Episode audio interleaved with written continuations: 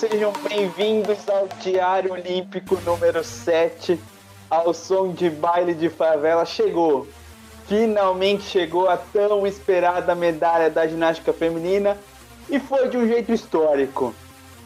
De um jeito histórico, Rebeca Andrade, no individual geral, conquistou a medalha de prata de uma forma espetacular. Acordamos hoje cedo para ver a história brasileira sendo escrita pela primeira vez no feminino. Conseguimos uma medalha, uma medalha de prata com um gostinho de ouro, Alice? Tudo bom? Boa noite para você. Tudo certo aí? Aqui em São Paulo, 6 graus, tá? Boa noite, Matheus. Boa noite, bancada. Bom dia, boa tarde e boa noite para quem nos ouve aqui na Rádio Dribble. É, então, cara, que dia especial, né? Foi incrível ver a Rebeca fazendo história. Aqui em Juiz de Fora, 8 graus. É, eu vou destacar aqui o discurso da Daiane dos Santos hoje, é, após a conquista da Rebeca. Ela que se emocionou muito e falou sobre o fato da primeira medalha da ginástica ter sido de uma ter sido negra, a primeira medalha da ginástica feminina ter sido negra também nas Olimpíadas e que ela se emocionou muito dizendo que era para todo mundo que disse para ela que ela não poderia praticar esporte por ser negra, enfim, e foi muito emocionante na televisão. Fez até a Galvão Bueno chorar. Esse é meu destaque do dia. Boa noite. Boa noite. Todo, acho que todo mundo né, viu a reportagem, o vídeo, né? Quando a, a, a Daiane foi treinar, a Daiane a, a, da, a Daiane foi treinar lá em Guarulhos, onde as, as pequenininhas treinavam, né? Quando o Pinheiro estava em reforma, e, e aí a gente viu uma Rebequinha muito pequenininha falando, dando entrevista ali, vendo uma das suas inspirações treinando junto, e foi, foi bonito. Como uma comentando, a outra é, em todos os aparelhos conseguindo essa medalha de prata. Foi espetacular, Bruna Barenco. Uma boa noite para você. Boa noite, boa noite a todos aqui na bancada. Tudo bom? Deu um, uma volta aí do som. É ah, muito emocionante ver a, a, conquista da Rebeca, né? Essa prata que, como a Alice falou, essa prata tem gosto de ouro, porque eu acho que o que essa medalha vai representar para a ginástica brasileira, para consolidar e quem sabe um pouquinho mais a gente vê mais investimentos. É, e assim, meu destaque é um geralzão de mulheres brasileiras fazendo história nas Olimpíadas, porque apesar aí a gente ter tido algumas derrotas, eu acho que essa Olimpíada a gente vê várias mulheres brasileiras se superando e essa madrugada não foi diferente. A gente teve a Mayra, a gente teve a Rebeca de manhã cedo, a gente teve uma a já melhor performance do Brasil no tênis de dupla na história de, de uma Olimpíada, mesmo com a derrota, né, elas não estão na final, mas ainda tem disputa pelo bronze. Então, assim, o meu destaque são as mulheres olímpicas brasileiras que estão fazendo muito bonito em Tóquio. Certo, obrigado, Bruna. É, Gabriel Matias, boa noite. Boa noite, é, Matheus, boa noite a quem nos ouve, boa noite à mesa aí. É, eu não vou dizer quanto tá aqui no Rio não, mas eu tô de luvinha, então tá mais frio do que eu posso suportar. É, meu destaque vai pra mais, 18 né? graus, 18 graus? Eu não vou revelar, tá? Porque você falou 6 graus, eu falei, pô, com 6 graus eu estaria eu estaria em, em estado de óbito já, entendeu?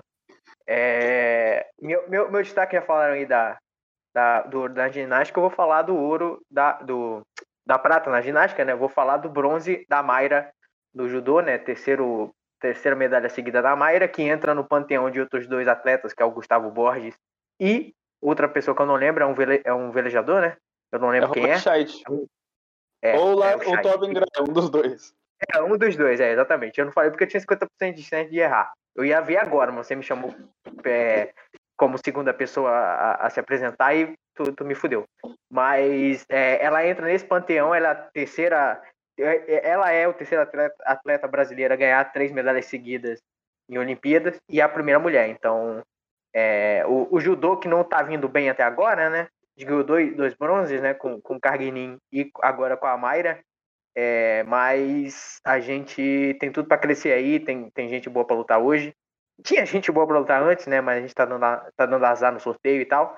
Mas é, e essa, esse lugar, tiraram o ouro da, da Mayra agora, né? Mas esse, esse lugar da história que ela está ocupando agora, na história olímpica brasileira, ninguém vai tirar. Três medalhas em Londres, no Rio e agora em Tóquio. Ela disse que não acabou. Espera ir para Paris. É, Daniel ela Chute. Tem, perdão, ela tem 30, ela tem 30, né? 30, 31. Dá, dá para ir, dá para ir. É, eu tô vendo, ela tá no Sport TV agora ao vivo e ela é muito, eu comentei no, no off que ela é muito forte. E se ela estiver bem, ela, ela acabou de. Pode falar, pode falar. Não, não falar a categoria dela de... é 78 quilos, né? Ela, ela, cara, parece que ela tem muito mais que isso. Ela é gigante, ela é muito grande. É isso, ela tava com dificuldade, ela, ela teve que teve, fez uma operação um pouco antes dos jogos, né? Se ela tivesse, se os jogos tivessem acontecido em 2020, ela estaria 100%, aí ela tava bem preocupada e acabou conseguindo a medalha de prata. É, Chute, tudo bom? Boa noite. Como tá por aí? Boa noite, Matheus. Boa noite a, to a, todo mundo que está aqui presente na bancada e a quem está nos ouvindo. É, eu, eu, assim, que nem o Gabriel, não vou falar, não vou falar a temperatura do Rio. Para a gente está frio, porque não está que nem em São Paulo, mas está frio. É, Vou começar primeiro o, o, destaque, primeiro parabenizando a Rebeca Andrade, tudo que foi mencionado pela Alice, pela Bruna, a história é muito bonita, acho que ela tem todos os méritos.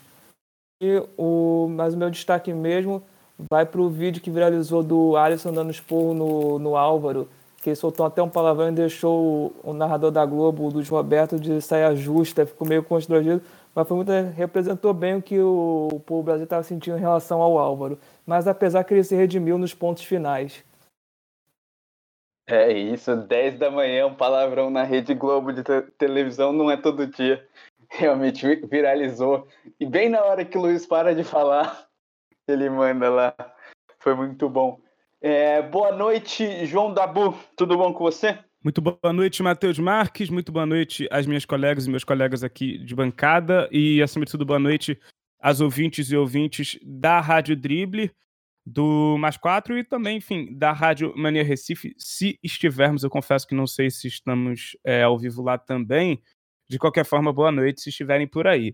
É, bom, meu destaque não poderia ser diferente, né? É o nosso baile de favela, é a Rebeca e Maíra, enfim, Mayra, perdão, que realmente nos enche de orgulho. Olimpíada após Olimpíada, a Mayra, né? E a Rebeca nessa Olimpíada, enfim, ultrapassando tudo que é tipo de barreira que a teria impedido de chegar lá. E é isso. Desculpa, mas é, é, eu, eu, eu acho que a ginástica ela tem uma coisa. No Brasil tem tido uma coisa muito simbólica, né? Assim, a, a Daiane com o brasileirinho e a Rebeca com um baile de favela, acho que é. Enfim, acho que é, é, é outro patamar. É isso. Antes da gente começar aprofundar os assuntos aqui, vou dar o serviço. Você que está ouvindo a gente podcast, a gente está de casa nova.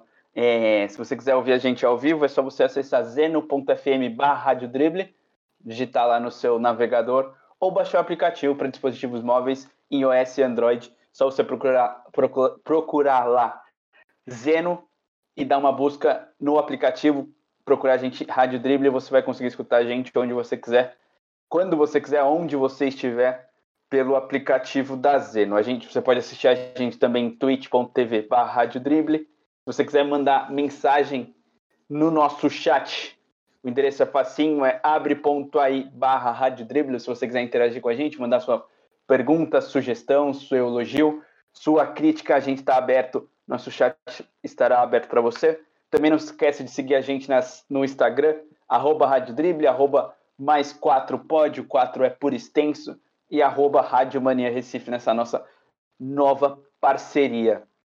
Veio a medalha finalmente, né? A medalha tão esperada da Daiane, a gente esperava da Daiane, esperava da, da Daniela Hipólito, de tantas outras grandes atletas da ginástica, veio com a Rebeca Andrade no talvez no mais difícil, né? Porque você tem que ser o mais completo, você tem que ser é, tem que ser bom, você não pode ser especial, não, não necessariamente, né? Você tem que ser bom em tudo, né? Então, é, muito provavelmente é o mais desafiador da ginástica, né? Porque você tem que estar bem em todos os aparelhos, você tem que estar bem fisicamente, psicologicamente, Então, uma medalha muito importante de prata, Alice.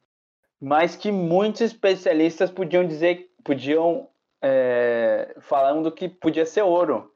A gente teve até a NBC, que faz a maior cobertura dos jogos, os, os especialistas da própria NBC falando que os juízes seguraram um pouquinho a nota da Rebeca e teve até contestação. A, a, equipe Brasil conseguiu pedir uma revisão ali na trave e a Rebeca ganhou um décimo ali, que foi importante para essa medalha de prata, né, Alice?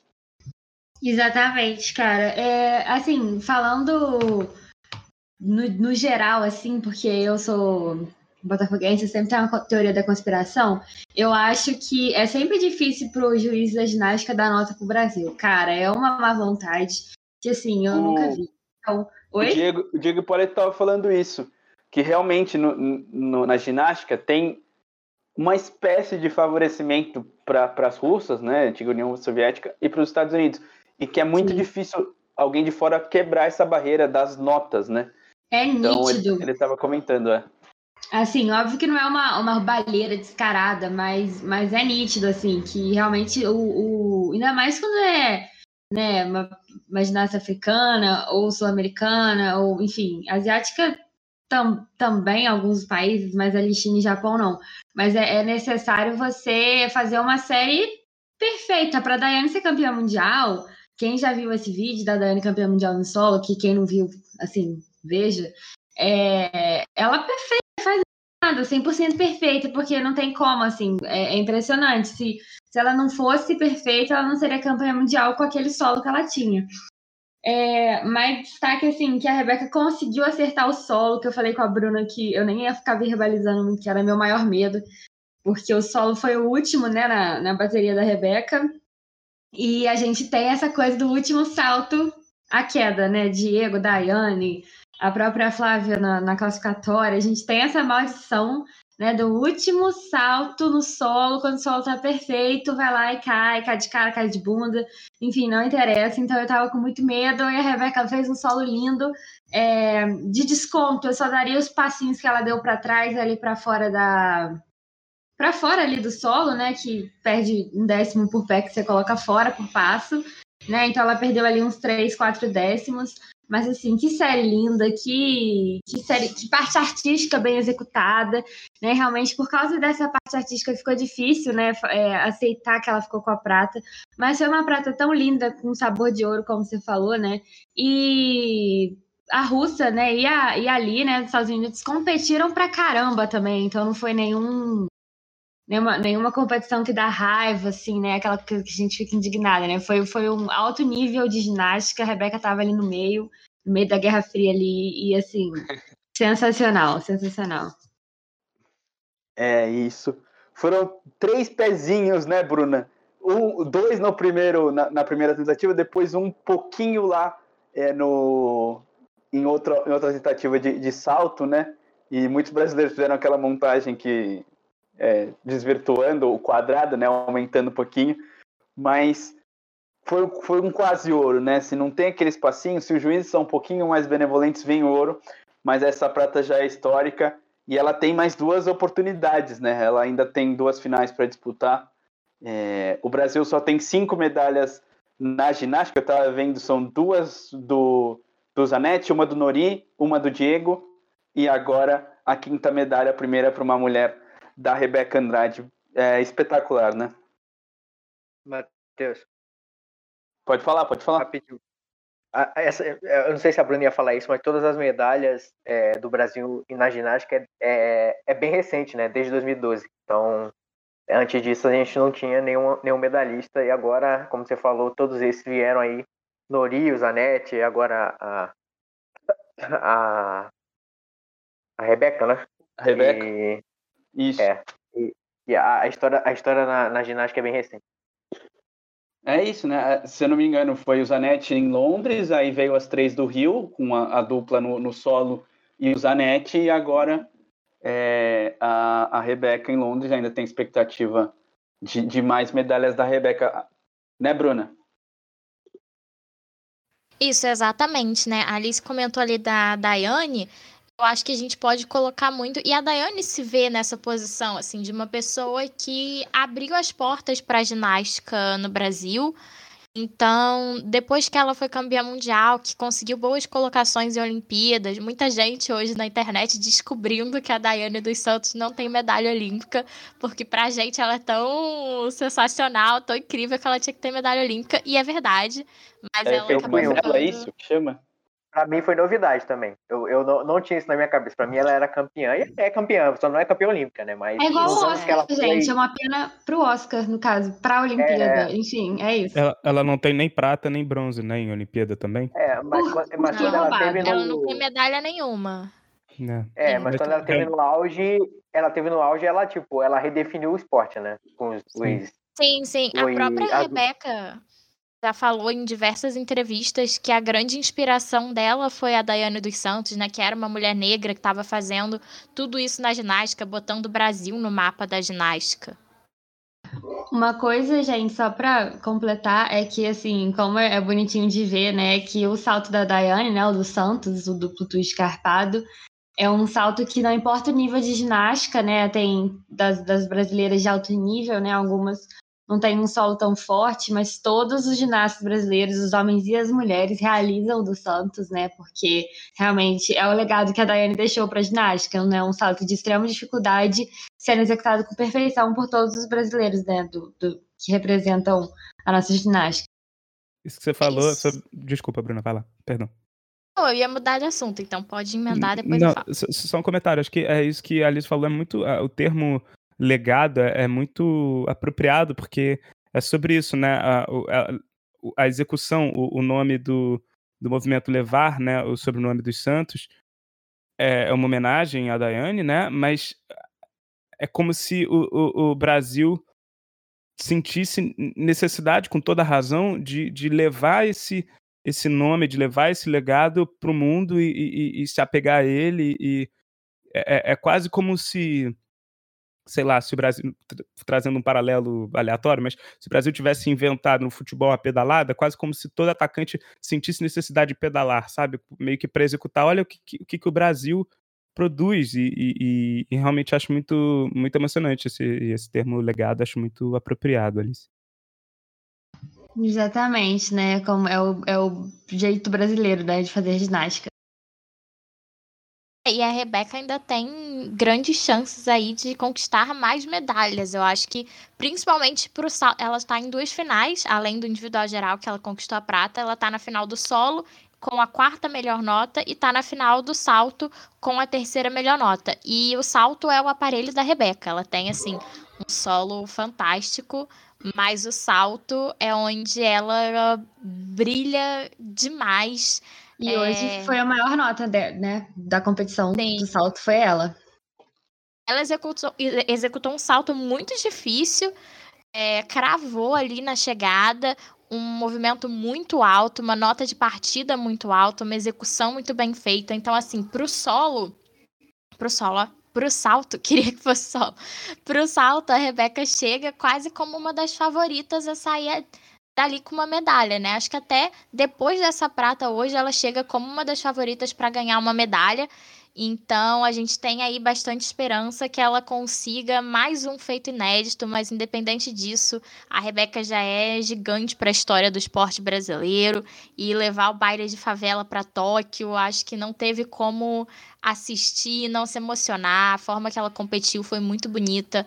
Ela saía de cada aparelho com um sorriso no rosto, passava uma tranquilidade até pra gente, que ela tava ali dando o melhor dela, e o melhor dela foi sensacional, histórico, muito lindo de ver. Sou até suspeita pra falar, acho que até o momento foi a medalha que mais me emocionou durante toda a, a, Olimpíada. Último comentário, gente, juro. É aquela é que é, na- nas finais para aparelho, né? Graças a Rebeca agora sem pressão também, vem a Flávia fazendo a série de trave dela, que é maravilhosa, né? Trave é muito complicado você depositar todas as suas expectativas na trave, né? Porque. Oi, Matheus? Que angústia, aqueles 10 Não, é, centímetros de é uma E hoje, graças a Deus a, a Rebeca ganhou a medalha na ginástica, né, para não projetar essa final, né, com muita dificuldade, mas a, a, a, trave da Flávia é a coisa mais linda, né, e difícil que tem, assim. É, se a Biles estiver fora, a Flávia pode ganhar qualquer cor de medalha, se ela estiver bem. E eu acho que ela está tranquila, recuperada e vence a impressão, né, graças a Rebeca hoje. É, torcer para a Flavinha tá, tá, tá com, com, Calma. Deixa eu só torcer para a Flavinha não é, melhorar o seu, seu tornozelo, né? Que na, na, na, classificatória ela sentiu um pouquinho, teve que desistir da, do individual geral para focar na sua especialidade. Vai acontecer na próxima quarta-feira, é, a, a, final da, da, da, da trave, então torcer para ela também. E já temos mais, mais uma integrante da nossa bancada, a Cris já chegou. É, antes de vocês falarem, vou dar uma boa noite para a Cris. Tudo bom, Cris? Boa noite. Boa noite, boa noite a todo mundo. Desculpa pelo atraso, boa noite aos ouvintes. É um prazer estar aqui me juntando a vocês novamente para mais um Diário das Olimpíadas aí. Tá certo. Seu destaque? Quer dar um destaquezinho? A gente está falando dessa, dessa medalha de prata que para a gente tem, tem gosto e sabor de ouro. Quer dar um seu destaque? É, com certeza essa medalha de, de prata foi muito significativa eu, eu, por tantos motivos. É, é, bom, tem, tem a significância de ser a medalha de prata numa Olimpíada que é inédita, mas para mim é, significa também muito porque eu acho que as mulheres nessa Olimpíada estão sendo um destaque muito forte, acho que estão, estão vindo muito forte, estão é, sendo muito representativas a força da, da mulher brasileira no esporte brasileiro. Acho que está sendo bem claro, assim, como as mulheres estão é, vindo num pé de, de igualdade, assim, enquanto força. Eu acho que isso, isso é uma coisa que está sendo vista e reconhecida. A outra, a outra questão é que, que eu acho que, para mim, foi muito emocionante foi, foi a questão do, da, da, escola mesmo de, de música do, do que, ela, que ela optou pelo, pelo funk, porque é, isso de trazer o, o funk para as Olimpíadas é uma, é uma exposição absurda, né? Que o, que o funk teve para o mundo inteiro como, como gênero musical, como identificação cultural, enfim, como reconhecimento. E isso foi uma validação, né? Uma validação de toda uma, uma comunidade, de, de toda uma classe artística, de, enfim. E isso, cara, isso foi absurdo, né? Isso foi uma coisa linda, fantástica de ver que, que ela, ela trouxe isso da comunidade, assumiu isso, colocou isso, funcionou, até porque o funk tem batidas muito claras, muito é, é, muito nítidas, e, e, acho que isso ajuda muito na, numa cravada, no, no, no, na, na, coreografia dela, isso foi muito feliz é, a, a, batida do funk casou muito bem na coreografia dela. É uma coreografia que ela já conhecia, ela já tinha feito várias vezes. Apesar disso, ela ficou nervosa, que também quem não ficaria, né? Nervosa, apesar de já, já ter feito, já, ela já dominar a coreografia. Mas eu acho que foi incrível. Eu acho que foi incrível. Eu já desde o começo eu já estava falando que eu achava que o Ítalo ia levar e eu achava que essa coreografia dela ia ser uma coisa absurda. E eu estou muito feliz de, de, de, ter realmente dado certo, porque o Ítalo, com certeza, foi merecedor desde o primeiro dia que ele entrou na água, e, e ela, com essa opção de música, era uma outra coisa que eu também achava que, que era encantador. Encantador essa opção que ela tinha feito pela, pela, pela música. E então eu não podia estar mais, mais feliz do que isso. Agora, é, também teve a Maiara no judô, que eu, eu não conheço muito a, é, a trajetória dela, mas posso dizer, novamente, uma mulher, né, vindo com, com, com, esse, com esse recorde de três medalhas agora no judô, que até então era um esporte que tinha trazido muitas medalhas é, no judô, mas é, tradicionalmente masculino, e agora vem com uma força feminina muito forte, como exemplo para as meninas. Cara, estou muito feliz, eu estou muito feliz mesmo. É, tá certo, uma noite bem especial. Recebi dois chamados. É, João, você desmutou aí, pode falar. Opa, não, beleza. É, muito rapidamente sobre essa questão da, da ginástica, enfim, acho que foi super contemplado por, pelo que todas, as, todas enfim, é, todas as mulheres aqui da bancada disseram. É, antes, enfim, só uma, uma, breve informação, acabei não dizendo isso na abertura. Mas se o Matias não quer dizer, deixa que eu digo, tá? É, aqui no Cosme Velho, pelo menos, tá 16 graus e tá frio pra cacete. Em Vacaria nevou, tá, Matheus? Agora, quanto à ginástica em si, é, acho que o, o, grande diferencial na ginástica, e que dá para repetir sim, e, e, e bradar aos ventos todos, de que foi uma prata com gosto de ouro, sim, é que não é uma competição no sentido de um contra o outro, né? No final das contas acaba sendo, mas a, a ideia da ginástica é uma competição de cada atleta contra si própria, né? E aí os resultados de cada uma são é, é, comparados. Mas o que ela fez ali foi absurdo. Foi, foi uma, uma superação de resultados próprios. E, e é isso. Aí você vai sempre ver quem é que consegue se superar no mais alto nível possível. Mas não é um. Não é como no judô, que você precisa derrubar a outra, né? É, acho que essa é a dinâmica de uma ginástica, de um skate, de, do surf. E, e acho que quando se tem uma medalha de prata num, num espetáculo como que a Rebeca exibiu, é ouro, bicho. É ouro. Só não foi ouro porque teve alguém que, segundo os juízes, foi ainda melhor, mas, mas foi ouro, foi impecável. É, esse detalhe do, de, dos passos, cara, é, é isso é, não reduz em nada a grandiosidade do que foi exibido ali. E aí, só para finalizar, todo respeito e admiração que eu tenho pela Beyoncé, mas a Rebeca admirou, admirou não, acertou muito em optar na troca de Beyoncé pelo baile de favela. É sobre isso, Matheus. É, tá certo, Gabriel. Matias, que você chamou também? Eu vou falar rapidinho. Vou... É, inclusive, é uma pergunta para as especialistas da mesa em ginástica, que elas falaram um pouco sobre a, sobre a Rebeca, quais são as chances dela ser. Sem, sem, sem viajar muito, vocês que veem muito, vocês que gostam, as chances dela ganhar mais alguma medalha, não ouro, mas outra medalha né, nesse, nessas próximas disputas. O que, que vocês acham? Tem chance de ouro, Matias, mas assim. É. é. vamos falar assim, sinceramente, falar. né? Sobre, sobre a Bios, né? Que ontem eu tive que escutar cada coisa da Bios é, ler, na verdade, escutar não, né? Mas eu quase morri.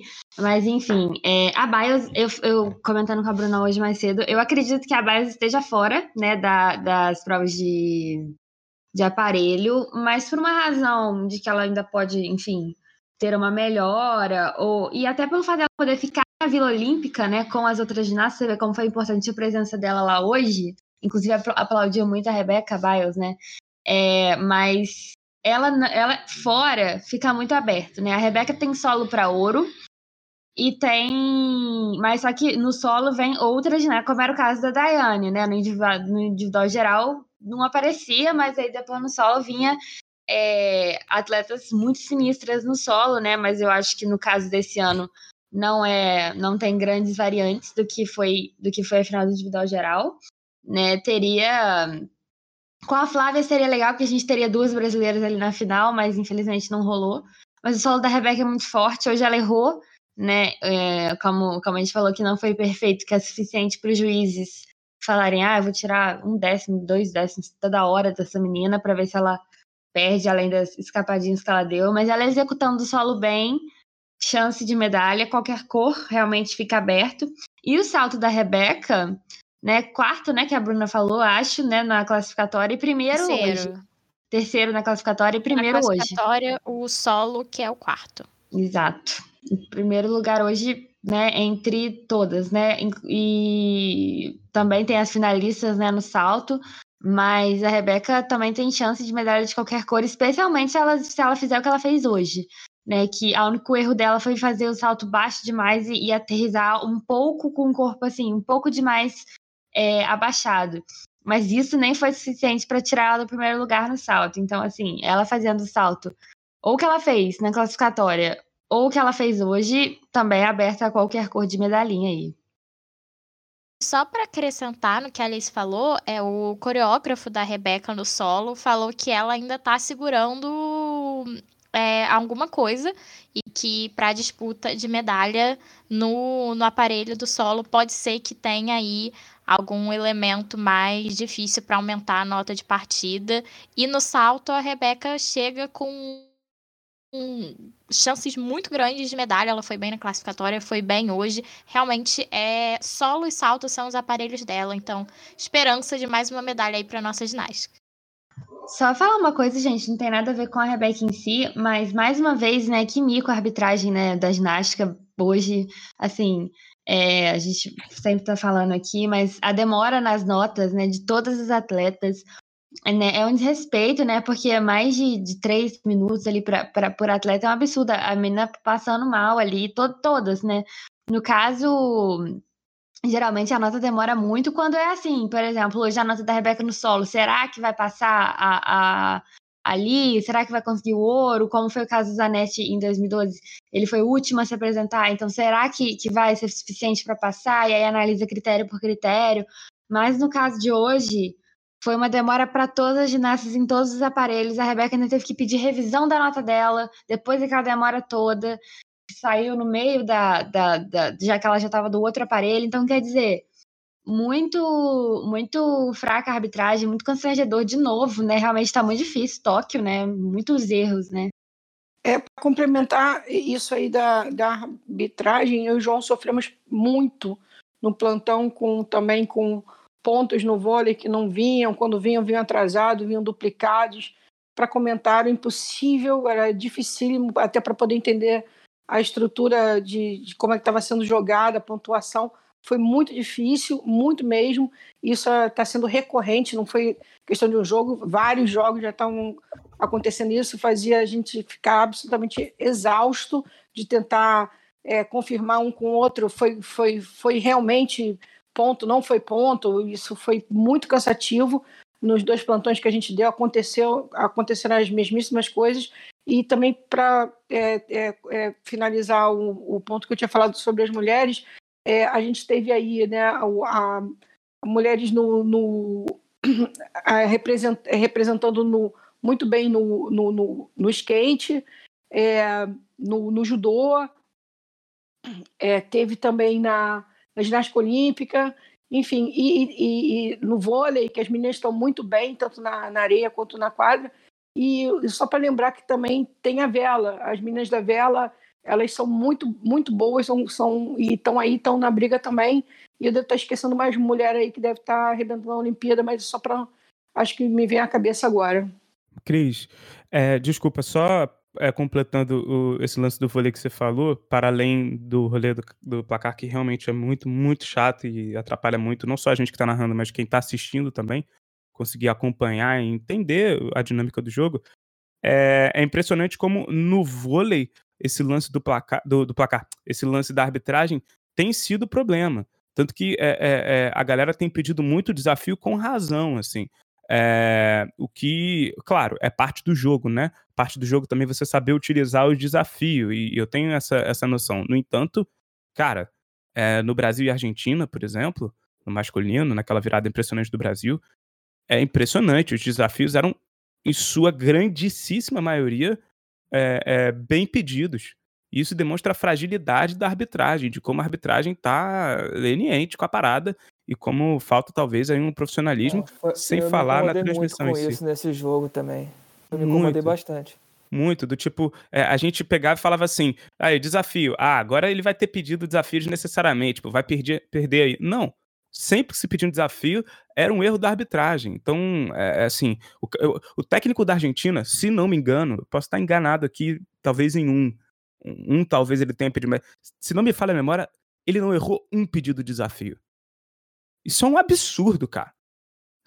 Isso é um absurdo. Você perde totalmente a noção do, do, da função do pedido de desafio. A função do pedido de desafio é exatamente você é, é, ficar na dúvida e pedindo e perdendo o direito ao desafio. Se, se, você não tem esse, esse erro do pedido do técnico, isso representa como que. Os, e, e, e, há os pedidos, né? Porque pode não haver pedido de desafio, ótimo. Beleza, então tá todo mundo satisfeito. Mas se o técnico pede recorrentes desafios e todos eles é, é, é, são corretos, demonstra a palhaçada que tá a arbitragem no vôlei, e, enfim, e, e, e, como foi na ginástica, e como foi no judô, e como foi no surf, e assim, nem sempre prejudicando o Brasil, mas, galera, acordar, né? Se a tecnologia tá aí para ajudar a parada, não para ser simplesmente um acompanhamento, sei lá, um camarote. Ah, eu posso ver aqui o erro que cometeu. Pô, pode ver então muda, meu irmão. Só fazer uma pergunta rapidinho. É complicado. Não, é uma pergunta assim, não sei se as meninas sabem, mas queria saber como, como é formada essa bancada de jurados da ginástica? São todos do Japão, porque seu país cede, ou são de diferentes nacionalidades? Isso aqui no surf não é. Surf é misturado. Ginástica eu tenho quase certeza que também não. Também deve sempre ser misturado. misturado, é sempre misturado. É júri mas, misto, assim, júri misto. É, é composto por referências, né, na ginástica, na ginástica, né, árbitros de competições de referência. Então acaba sendo quem? É o pessoal que tem história, né? Se você vai para um país que não tem história, né, de alguma forma, como o Brasil, que é história recente, ali dos anos 90 para frente, aparecendo em competições, realmente aí não tem nenhuma boa vontade com você mesmo, assim.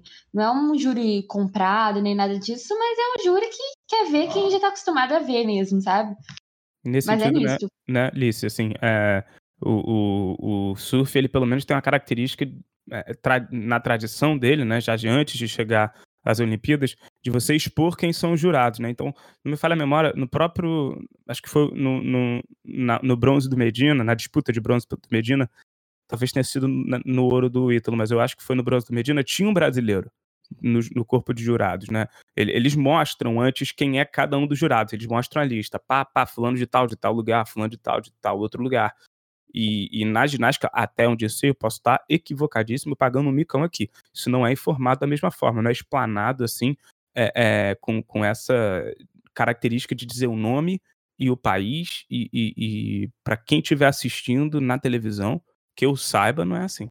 Tá certo, vamos dar prosseguimento aqui aos assuntos do programa.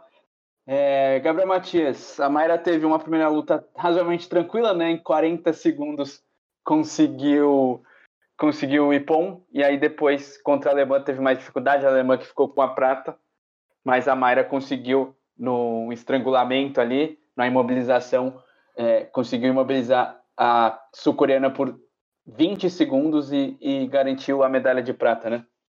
Pois é, cara, a Mayra que ganhou, como eu falei no meu destaque, ela ganha seu terceiro bronze, sua terceira medalha seguida em Olimpíadas, né? Como você falou, 2012, 2016 e agora em 2020 barra 2021.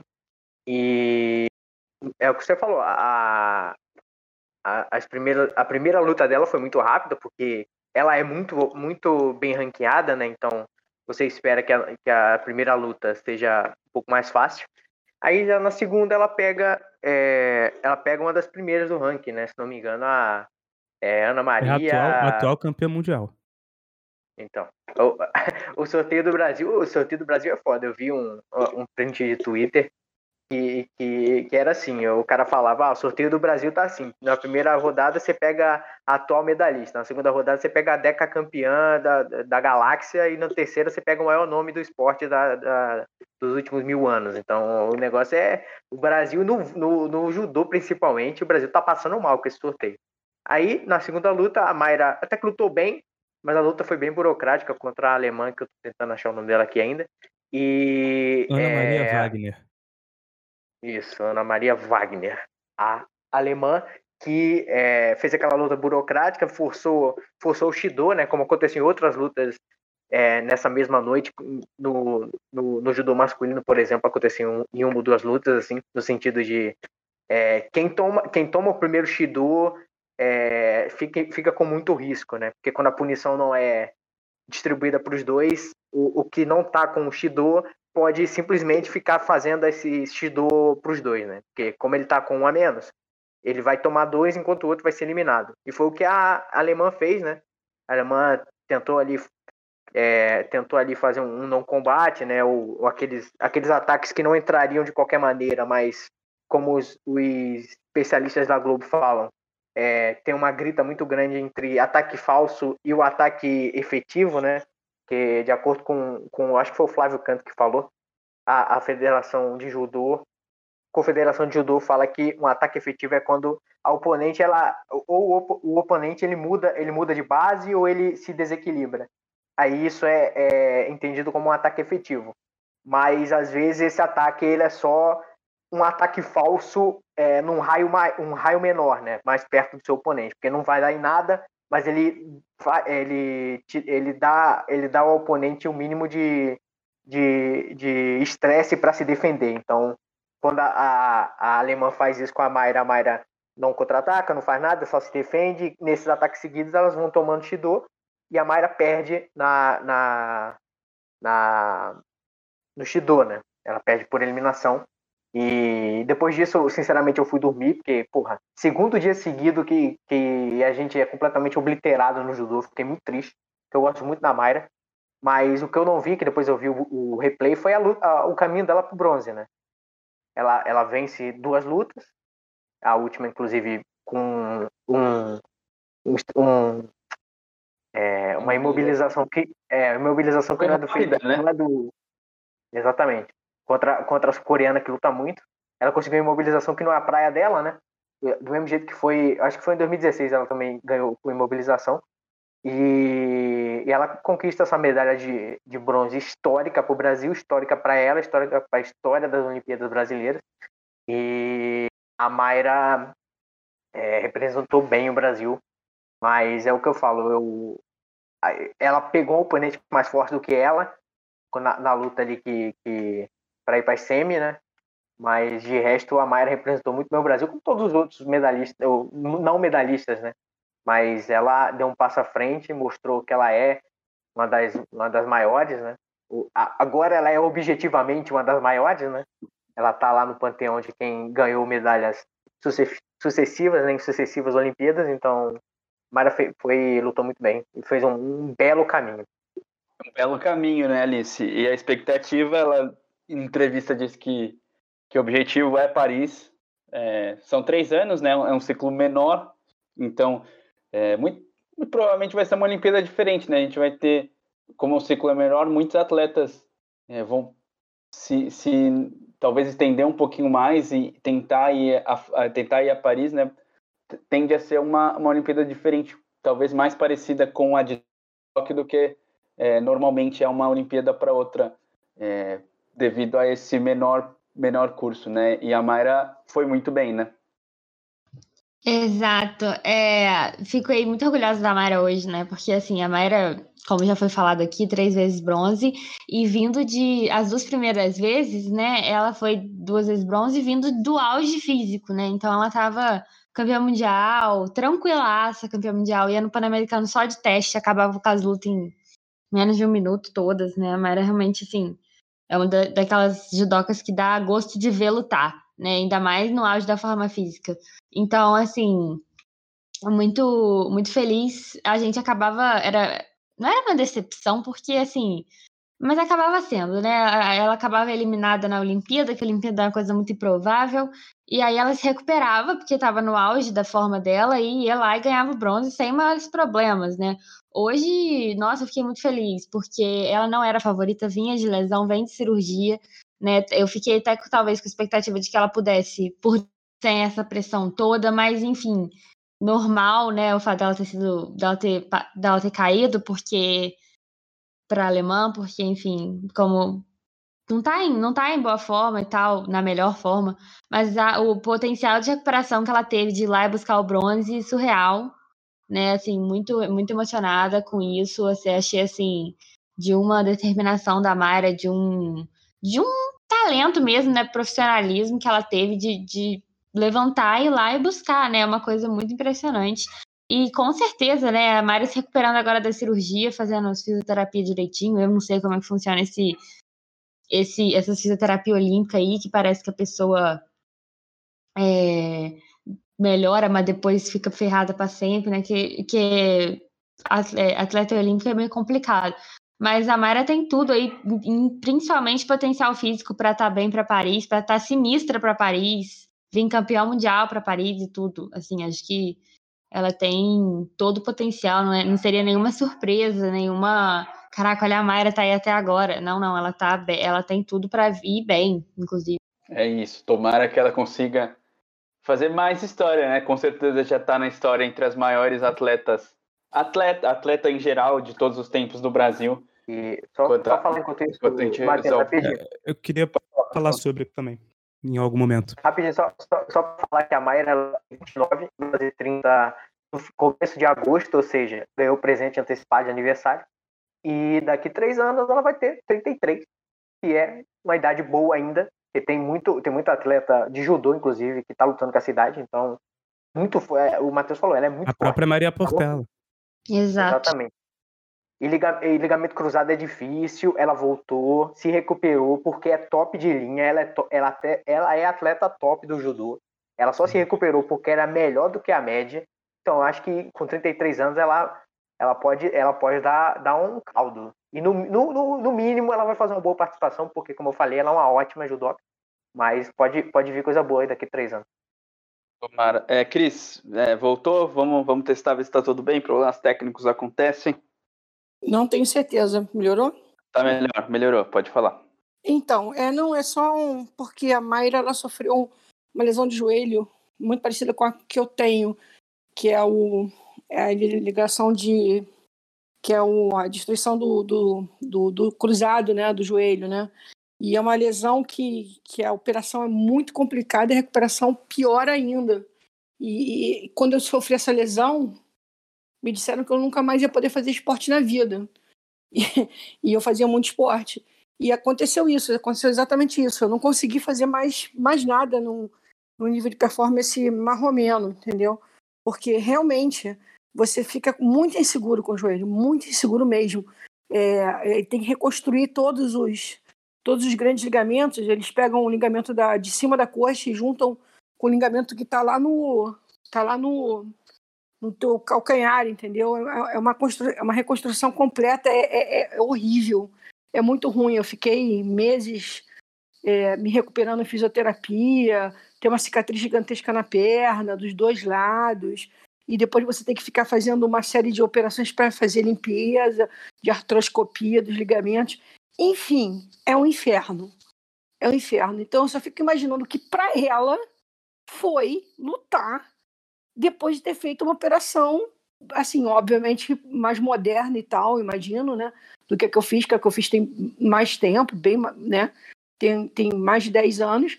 Mas enfim, cara, psicologicamente eu nem sei como definir o que é isso. Porque eu tenho medo hoje em dia de apoiar minha perna no chão, entendeu? Por causa disso, eu, tenho, eu fico meio assim de apoiar a perna. Imagina fazer uma luta. É uma coisa assim que eu queria passar para vocês, porque é indescritível, cara. É indescritível o que essa garota fez. É absolutamente insuperável. É tipo Superman. Sem brincadeira, Superman. É isso. Desculpa aí a problema técnico aí, era para dizer isso. É isso, faz parte. João, você queria falar rapidinho? Eu queria falar, é, só completar uma coisa sobre é, a respeito da, Maia, da Mayra, perdão, e, e, depois falar algumas coisas sobre o judô, se for possível, Matheus. É, sobre a Mayra em si, só complementando, né, ela, o lance que, que a derrotou contra a Ana Maria Wagner, né, foi um lance muito curioso, porque a Ana Maria Wagner, ela tentou entrar um golpe que ela contra-golpeou, só que quando ela estava finalizando, meio que, não finalizando, mas quando ela estava quase executando, quase erguendo, enfim, e, e entrando esse contragolpe, a alemã foi lá e contra-contra-golpeou. E aí ela tomou um vazar e, como já estava no Golden Score, né, maldito Golden Score, ela acabou derrotada com isso. Na repescagem, ela venceu da Rússia Alexandra Babintseva por punição. Na disputa do bronze, Ippon na sul-coreana Hyun Ji-yeon aplicando um Kuzurikami Shirogatami, né? Que, enfim, é uma imobilização, e aí, enfim, vou ficar aqui descrevendo, mas é isso. No judô você também vai, vai pode vencer por imobilização até certo tempo vazar e até e a partir né, desse tempo de 20 segundos até 20, 20 segundos vazar, né? E, e, a partir disso é, Ipon. Uh, aí, eu queria só rapidamente falar um pouquinho sobre isso, da dinâmica da luta, porque é, jogaram hoje no grupo, né, um artigo do Igor Rezende, que foi compartilhado lá. Não exatamente um artigo, mas enfim, o que ele pensa a respeito sobre é, é, no, no Twitter, assim, a mudança de regra, né? Que saem as quatro pontuações, o Kokai, o Ko, o Vazar e o Ipon, e ficam só o Vazar e o Ipon, que na teoria seria para tornar a luta mais rápida ou mais agressiva. Só que na prática ela acaba. Assim, quem, quem, quem acompanha o judô, quem tem contato com o esporte desde a época em a regra era anterior, modifica muito e, e, negativamente, porque fica todo mundo com medo. Porque antes as lutas, o, o Koká eram oito Kokás igual a um Ippon, né? O Yuko, uh, seis, não, quatro Yukos eram igual, iguais a um, um Ippon, e Vazari eram dois. Então você tinha uma luta que, que o outro tinha muito menos medo de se expor, porque ele tinha a chance de cair de formas. Se ele caísse sentado, cocar. Se ele caísse de lado, o co. Se ele caísse de lado, meio deitando, Vazari e né, costas planas e pom. Uh, sendo que, assim, hoje em dia, se a pessoa cai sentada, ou se ela cai de lado, já é um Vazari. Além do próprio Vazari. Só que às vezes o Vazari é visto como Ipom. Então, tem, tem uma coisa que fica uma luta truncada. Fica uma luta em que, no final das contas, acaba acontecendo o que o Gabriel, o Gabriel Matias aqui já mencionou, que é uma lutando em cima da punição da outra. Enfim, e, e nos atletas masculinos também, né? Tô falando do feminino porque é o foco hoje aqui da Mayra. Mas a, a própria Mayra se beneficiou dessa questão do Shido na, na luta contra, contra a, a russa, vencendo por punição. Ou seja, é isso, tá na regra, tá usando a regra. Mas assim, é, é uma luta que fica todo mundo com medo de entrar. E, e aí você tem essa, essa, essa coisa de você tem que ficar fazendo entradas é, é, semifalsas, como o próprio Gabriel Matias falou, com medo de, da não combatividade te gerar punição, só que isso te desgasta. E aí você tem uma luta em que, como a da, a da como a da nossa Maria, né? A Maria Portela, em que ela ficou 10 minutos de Golden Score exausta. E, pô, exaurida. Vai perder por punição? É, o próprio Pedro ontem, ou, o Chico, desculpa, falou, acho que foi o Pedro, falou com, com muita razão isso, sabe? Tá na regra, né? Eu defendi isso, tá na regra, é, acontece. Mas ele é, é argumentou muito bem, é, é, enfim, é, uma regra meio, enfim, estúpida, não sei, mas meio, assim, inadequada, na minha opinião, e, e que acaba, essa, essa série de mudanças acaba interferindo diretamente.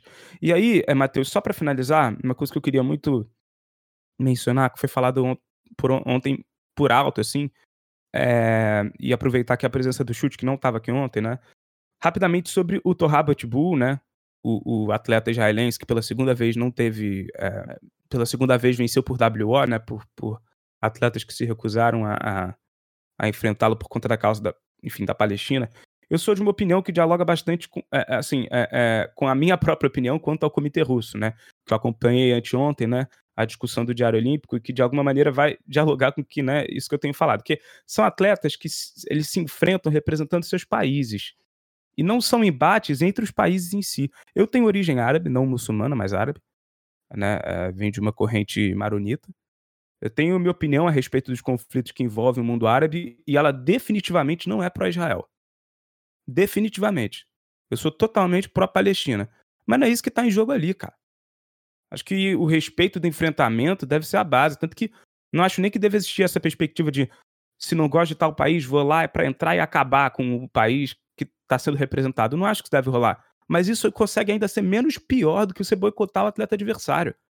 O. Robert Bull não tem a menor culpa da política genocida que o Estado de Israel pratica e representa. Boicotar ele é, é a perda de uma gigantesca oportunidade que você passar por cima desses conflitos estúpidos e passar uma mensagem, cara, de humanidade, de espírito esportivo e principalmente olímpico. E isso que tá rolando é um vexame. Essa galera tá viajando. E para mim o que mais chama atenção, os atletas que estão se recusando a enfrentá-lo esquecem de uma parada que é fundamental: o esporte que eles praticam e a disciplina que é a sua base. Um judoca não recusa enfrentar um adversário. Um judoca que se presta a esse papel, ele não é um judoca. É, é um mínimo de, de ética e de, de, disciplina do esporte. Eu sou da opinião de que não se pode prejudicar o atleta pelo que a confederação dele fez ou pelo que o país dele fez. Então, acho que é isso. É, concordo com a Alice e com a Bruna no que elas falaram naquele programa, de que dificilmente o Brasil teria essa mesma oportunidade, mas eu acho que é um, Brasil, um problema que a gente tem que reivindicar. Eu acho que o atleta russo tem todo o direito de estar na Olimpíada. Tá certo. Tá certo. É, João que vai ficar no plantão. Vai começar os dois jogos do Brasil que começam agora por volta das nove da noite. Brasil e Argentina no hand, Brasil e Fiji no rugby feminino. Ixi, Brasil e Fiji no rugby feminino. Começou ser... o, o hipismo também, tá? Tá, o João vai estar de olho nessas, nessas modalidades. Antes da gente passar para o próximo assunto, Gabriel Matias, é, vamos de chat? Abre aí, ponto. Não, abre ponto aí, barra de drible. Você que quer participar do nosso programa, manda mensagem que o Gabriel Matias vai te colocar dentro do programa, não é isso, Gabriel? É, Matheus Marques. É, a Lisa já começou, tem uns minutinhos que ela mandou essa mensagem. Ela falou que pediu uma barca de sushi pra acompanhar a Rebeca, que jantou muito no Japão. Porra, tá rica, hein? De uma barca de sushi no Brasil de 2021, minha filha. Pagou Porra. com carro, né? Eu É, não sei, aí no Rio tem sushi de um real, aqui em São Paulo ficou famoso nesses aplicativos. É, sushi, é, um real pelo, pelo Então. sushi, sashimi. T, T tem, né? Só que é uma porcaria. É o sushi da pior qualidade. Aquele é o que você vai pegar, pedir um uramaki, chega o arroz todo caído, aí a alga solta, enfim. Não recomendo no Rio. Tem uns, um aqui na rua e um mais, mais meio, meio franquia, que tem, tem vários lugares que é, que é bem gostoso. É, mas estamos desvirtuando. Continua aí, é, Matias. culpa da Lisa, pô. Culpa é da Lisa. Ela, ela me deu boa noite e falou que amanhã a gente vai falar de Ilha Record que tá pegando fogo. Cara, é, eu recebi uma- um Vamos? memorando do, do chefe francês que disse que não vai rolar, não, hein? Talvez role só terça, então vamos ver aí. Mas faz força, dá- vai lá no. no Pressão, pressão. no- vai lá no Instagram, da, no Instagram da Rádio Drible, no Instagram do, do Petit e denuncia o perfil do, do Petit. Aí ele, ele acorda. Tô brincando, faz isso não. É, Hashtag volta, tá gravado sexta. É, o Mustafa da Gávea falou assim, rapaziada, vocês estão com medo do, estão com medo do Canadá amanhã, falando do futebol feminino, obviamente. Ele Tô. falou que tá pra Opa. caralho. Depois a gente vai falar Opa. rapidinho aqui. Você quer falar agora, Matheus? Porque ainda tem um pouco uns comentários aqui. O Canadá tirou o bronze do. Brasil na eleição passada. Na Olimpíada, Olimpíada Olimpíada. passada. É, eu confundi. passada Você foi falou de outra coisa que política. tirou a nossa dignidade. Canadá. E a Pia, Competição são cinco jogos, né? A Pia não Competições perdeu pro amistosas. Canadá. Em 2016 a gente não tinha Pia, a gente foi eliminado pelo time da Pia. 2016 era um tempo tão bom, gente. Tão longínquo que saudade. Ô, saudade. Continua aí, Era ô, Matias. era uma merda, hein? 2016 era É, bom e era uma merda. Tá tudo bem, É, como é que tá o que negócio? perspectiva, né? Depende. É, É, teve tempos em, em 2016 que a gente ainda tava numa democracia aqui. A gente É, achou que não tinha é. como piorar. Então, É. segura. Não há nada na vida que seja tão ruim que não se possa piorar. Saudade do vampiro. É, Segue aí, Matias. Vamos, vamos com o chat, daqui a pouco a gente vai falar. A culpa, de- Você sabe que a culpa é do Tiririca, né? Ele falou que o pior que tá no fica e ficou, a culpa é dele. Mentiroso, É, mentiroso. Eu Vou, vou pedir ajuda pro, pro- pedir ajuda pro, pro João aqui rapidinho pra tentar me lembrar aqui de quantas torcidas organizadas no chat a gente já teve. Opa, Tem, o- vamos lá. tem a minha, tem a sua, tem a do, Aham. tem a do Petit, tem a do Santiago, Tem a do tem a do Deluna, Uhum. são cinco. Tem a E do tem Matheus também. Tem a do Matheus. Ah, é a do Matheus? Qual, qual é a do Teve. Matheus? Tem Matinhos do Matheus também. Pô, Não, os é caras do não têm- Matias. Os caras não têm, Tem os que caras criar não né? atividade nenhuma, cara. Deve ser a mesma pessoa, um doente mental que tá Capaz. fazendo essa porra.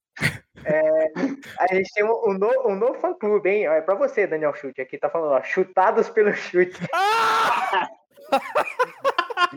Somos, ó, somos o fã clube do chute, um dos melhores comentaristas de vôlei do Brasil. Manda um abraço pra sua torcida aí, Daniel Chute. Um abraço pra todo mundo aí. Achei bem criativo.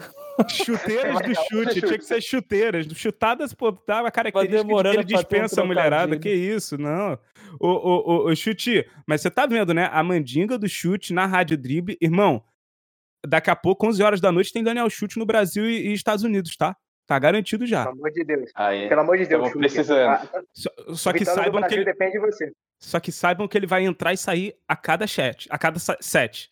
Acaba um set ou vai começar um set, ele pff, sai e entra, porque é assim que funciona a mandinga. É, a, última, a última mensagem aqui, que isso, inclusive, o Matheus vai falar no final, né? Ele perguntou se vai ter destaques do atletismo. Eu tô, eu tô aqui com a página aberta do que vai acontecer, mas quando o Matheus falar, talvez ele fale e a gente dá um complemento sobre o atletismo que começa, começa hoje, né, o, o Matheus Marques. Isso, ó, tá- aqui tá marcado no meu atletismo, tem a, a eliminatória do 100 livre, que é talvez a prova mais, é, a mais glamurosa do, das Olimpíadas. As eliminatórias, as eliminatórias começam agora, às 9 da noite. Hoje começa o atletismo em Tóquio, né? Atletismo que é sempre muito legal de acompanhar. É, vamos falar de vôlei, o vôlei que é a esperança de medalhas para o Brasil, né? A gente torce que sejam seis, mas é a expectativa, mas pode não acontecer. Mas ontem foi um dia bom para o Brasil, ontem e hoje, né? A madrugada de ontem e de hoje. Né, chute, Agatha e Duda e Alisson e Álvaro venceram e garantindo vaga para as oitavas de final no vôlei de praia, né? Olha o chute aí falando de vôlei. Mas o, eu não vi o jogo da Agatha e da, e da Duda, eu só consegui ver hoje o, o Alisson e o Álvaro. Eles hoje eram até bem da dupla holandesa. É, venceram o primeiro set por 21 a 14. O segundo set foi mais apertado, que foi 21 a 19, que teve uma troca de pontos. E o Alisson jogou muito bem. É, eu acho que ele carrega, ele carrega muito o, o, Álvaro nas costas nessa dupla, apesar de que hoje ele deu uma melhorada nos pontos finais.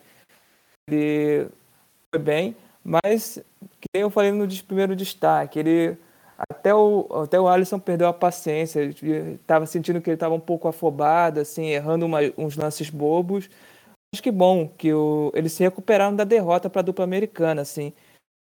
E vão, vão seguir firme e forte para conseguir mais uma medalha para o Brasil. Apesar que eu estou mais esperançoso com a outra dupla, que é o do Bruno Schmidt. Tá certo, é o Bruno, Bruno, Bruno e Alisson, né, que foram campeões no Rio. É, estão com duplas diferentes, né? Torcer que eles façam uma boa campanha. Né, Cris? Você, você conseguiu acompanhar a Agatha e a Duda? Você, você acompanhou o jogo também do Alisson e do Álvaro hoje no vôlei de praia? É, eu, eu, eu acompanhei mais do, do Alisson e do, do Álvaro. Eu concordo, o Alisson praticamente joga sozinho e a vontade dele ganhar é tão, tão grande que eu acho que, que ele vai ganhar independente do Álvaro. Ele está realmente muito focado em, em, em, levar de novo a medalha, bobear, medalha de ouro de no, novamente, independente do, do Álvaro estar tá jogando ou não. É por isso que eu tô com, com fé, porque ele está com muito sangue nos olhos. Realmente ele está com muita vontade de ganhar. E é uma pena que essa dupla não esteja tão bem casada. Eu acho que ele merecia estar tá melhor casado para a dupla, porque eu acho que o Álvaro não não faz não faz uma não, não faz um, um, um, um, bom um bom conjunto com ele assim quadra não, não funciona bem eu acho que isso deve ser muito frustrante dá para ver ele em quadra frustrado Comparando, comparando com a outra dupla, é, funciona bem melhor, né? O Evandro e o, e o Bruno Schmidt, eles funcionam muito melhor do que o Alisson muito, e, o, e o... Muito, muito melhor. Com certeza, com certeza, eles funcionam muito melhor. Assim, como do... Acho que, inclusive, eles estão jogando há mais tempo como, como dupla, né? Há mais tempo, porque o, o Alisson jogava com... Me ajuda aí, João, eu sempre esqueço o nome dele. Com o Emanuel. Não, mas ele... Não, não, não ele, ele... O, o Alisson jogava com o Bruno há quatro anos atrás. Eles fizeram é. duplas diferentes. Eles jogavam juntos. Aí, aí, em 2007, 2017, eles se separaram, a dupla já não estava funcionando, aí cada um se juntou com o, o Álvaro, se juntou, o Alisson se juntou com o Álvaro e o Schmidt se juntou com, com o Evandro. Aí formaram essa dupla para esse ciclo olímpico é, para Tóquio, né? Então, eles, exato, eles se separaram e juntaram mais, basicamente no mesmo no mesmo tempo. Só que o Evandro, ele é, ele é muito bom, né? O Evandro que é o jogador de rede, né? E é muito alto e, e o Bruno é um mágico, né? Ele, ele tem uma, uma qualidade no passe espetacular. Talvez seja uma dupla mais completa do que o Álvaro e, e o Alisson. Exatamente. E o, e o, o, o Emanuel, ele era uma dupla muito melhor para o Alisson, né?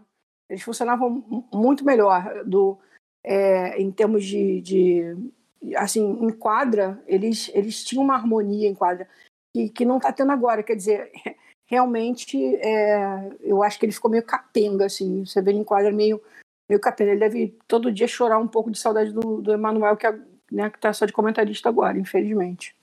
Informação. Pode falar, João. No handball, é, o Brasil vai enfrentando a Argentina, vai ganhando por 4 a 2 no primeiro tempo. E no rugby, acaba de terminar o primeiro, é, a primeira etapa. O Brasil vai sendo massacrado pelo Fiji, ou Fuji, perdão, não, Fiji, por 19 a 4. Matheus. É, valeu, João. Quanto tempo de jogo no handball? Hand, handball, nesse momento, 9 minutos e 35. Tá aí é, meio que um terço do primeiro tempo, que né, vai. É, são dois tempos de meia hora. Tá certo, tá certo. Vamos continuar no vôlei, só que agora na quadra, as meninas conseguiram vencer o Japão por 3 a 0 né? As meninas que estão 100% na competição estão é, tendo um caminho mais, mais tranquilo do que o dos meninos e acabaram conquistando uma vitória tranquila, mas foi um resultado agridoce, né? A levantadora Macris, ela acabou torcendo o tornozelo é, na, numa tentativa de bloqueio, né? Um lance esquisito. Eu, eu, eu comentei na hora é, aqui, quando eu vi o lance, eu falei, por que, que ela não tá de tornozeleira? E aí, quando eu tava vendo o programa hoje, o Nauber falou a mesma coisa, que se ela tivesse de tornozeleira, ela não teria virado tanto o pé e talvez tivesse evitado a lesão. É... Bruna, como foi o jogo hoje? Mais tranquilo do que a gente imaginava, um 3 a 0 E essa lesão da Macris preocupa. O Brasil que vai enfrentar a Sérvia e depois tem um, um, um a equipe africana para fechar. Agora eu, eu esqueci, se você puder ver aí qual é o último jogo da seleção, mas é, classificação já encaminhada, né?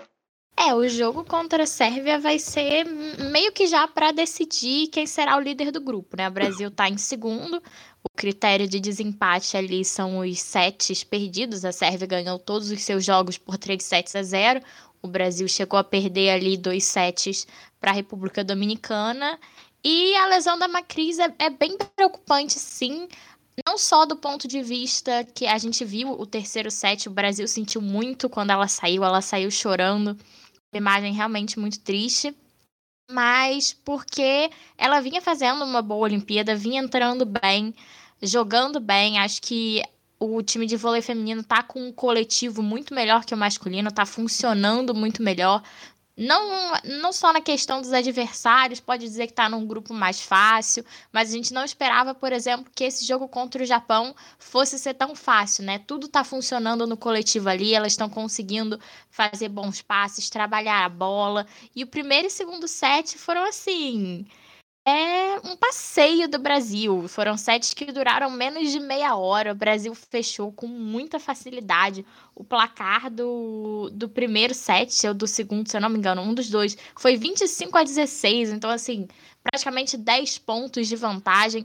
Foi um jogo muito, muito tranquilo. E a gente estava esperando essa tranquilidade aí pro terceiro set. Infelizmente, com a lesão da Macris, o time sentiu como um todo Roberta entrou, Roberta também vinha entrando bem, mas acho que o psicológico deu uma pesada ali. O Japão chegou a ficar na frente nesse set. Foi um set muito acirrado e o Brasil acabou vencendo por 26 a 24. Mas acho que são boas exibições das meninas. A gente pode ficar aí bem confiantes que elas vêm jogando bem, vêm numa crescente desde ali da Liga das Nações. Acho que o Brasil tem tudo para melhorar ainda mais, encaixar ainda mais seu jogo e ficar de olho aí no resultado dos exames da Macri, se vai ser uma lesão que ela vai conseguir voltar ainda nas Olimpíadas, se ela vai estar tá de fora dos Jogos de Tóquio. Espero que ela consiga se recuperar, porque é uma jogadora que faz a diferença para o time. E é sempre muito triste ver uma lesão assim. Também não entendi porque ela não estava usando uma proteção, mas espero que se recupere e volte. Mas o time de vôlei feminino tá dando gosto de ver, tá fazendo uma Olimpíada muito, muito boa. Desculpa, eu tava eu falando aqui, dando uma explicação sobre, sobre o que me incomodou, né? Que ela, ela não estava usando a, a botinha, nem aquele tensor, nem uma esparadrapo para proteger o tornozelo é, que às vezes não é bom, né, você ter o, o joelho, o, o, tornozelo totalmente imobilizado, que ele tenha algum balanço, mas evite essa torção total que ela teve. E outra coisa que, que no feminino acontece mais que no masculino, elas usam tênis de corrida, que é um tênis que tem um amortecimento muito bom, só que eles são mais moles, eles não são tão duros quanto um tênis de vôlei tem que ser. Então também permite essa, essa torção mais fácil. Eu estava vendo o tênis dela, era bem molinho o cabedal, né, que é essa parte de cima do tênis, ele era bem molinho. Então facilita também a torção. Então é preocupante, mas o Bernardinho já falou que entrou em contato com o pessoal lá em Tóquio, que é menos preocupante do, do, que, do, que, ela, do que a gente imaginava, que ela fez o exame e é menos preocupante, eles vão anunciar ainda é, exatamente o que aconteceu com ela, mas ela tem seis dias para se recuperar, né? O Brasil já está praticamente classificado, enfrenta a, a Sérvia, Bruna, e a Roberta tem característica diferente, né? Ela é um pouquinho mais alta, então talvez o bloqueio, quando ela estiver na rede, talvez melhore, mas tem, tem esse problema. Tomara que a, que a Macris, que conseguiu a titularidade é, nesse, nesse ciclo olímpico, consiga se recuperar, volte bem para disputar a, a fase eliminatória, né? E para enfrentar a Sérvia, essa característica da altura pode até ser positivo, né? Vamos ver. Mas a Roberta é uma jogadora muito boa, então acredito que vamos, vamos conseguir continuar mantendo o nível. Matheus? É, Oi, quem chamou? É assim, é sobre isso que você estava falando. É, é, é exatamente a mudança de, da levantadora, ela influencia muito na estratégia do time, né? Então isso não só tem um efeito psicológico dela ter saído machucada, enfim, gemendo, chorando, que abala, mas tem um efeito estratégico mesmo, mesmo que a levantadora ela é, tenha a sua peculiaridade na hora de, de levantar, enfim, tem toda uma maneira de pensar o jogo ali na hora que levanta, que muda de levantadora para levantadora, obviamente, né? E voltando a, a essa questão da, da, da, lesão, eu acho que ela vai se recuperar, mas também acho que ela vai provavelmente vai ser poupada pelo técnico é, no próximo jogo, que, que elas já estão classificadas e ela é uma levantadora é, chave, né? Ela pensa muito bem o jogo, ela, ela tem um, uma, um tratamento muito bom, uma leitura muito boa do, do jogo. Então ela provavelmente vai ser é, poupada, se é que ela vai entrar no próximo jogo. E, é, e... Eu acho que ela já está ela já tá praticamente fora do jogo contra a Sérvia e muito ah, provavelmente okay. no jogo que é contra o Quênia, né? O Brasil contra ah, a Sérvia é difícil, mas contra o Quênia não vai precisar da Macris. Tem ah, que ganhar do Quênia sem, sem, sem a Macris ah. é, é, no elenco. Pelo então, que a então. gente, as informações que a gente tem, né, hoje. Ah, então tá. Então é isso mesmo.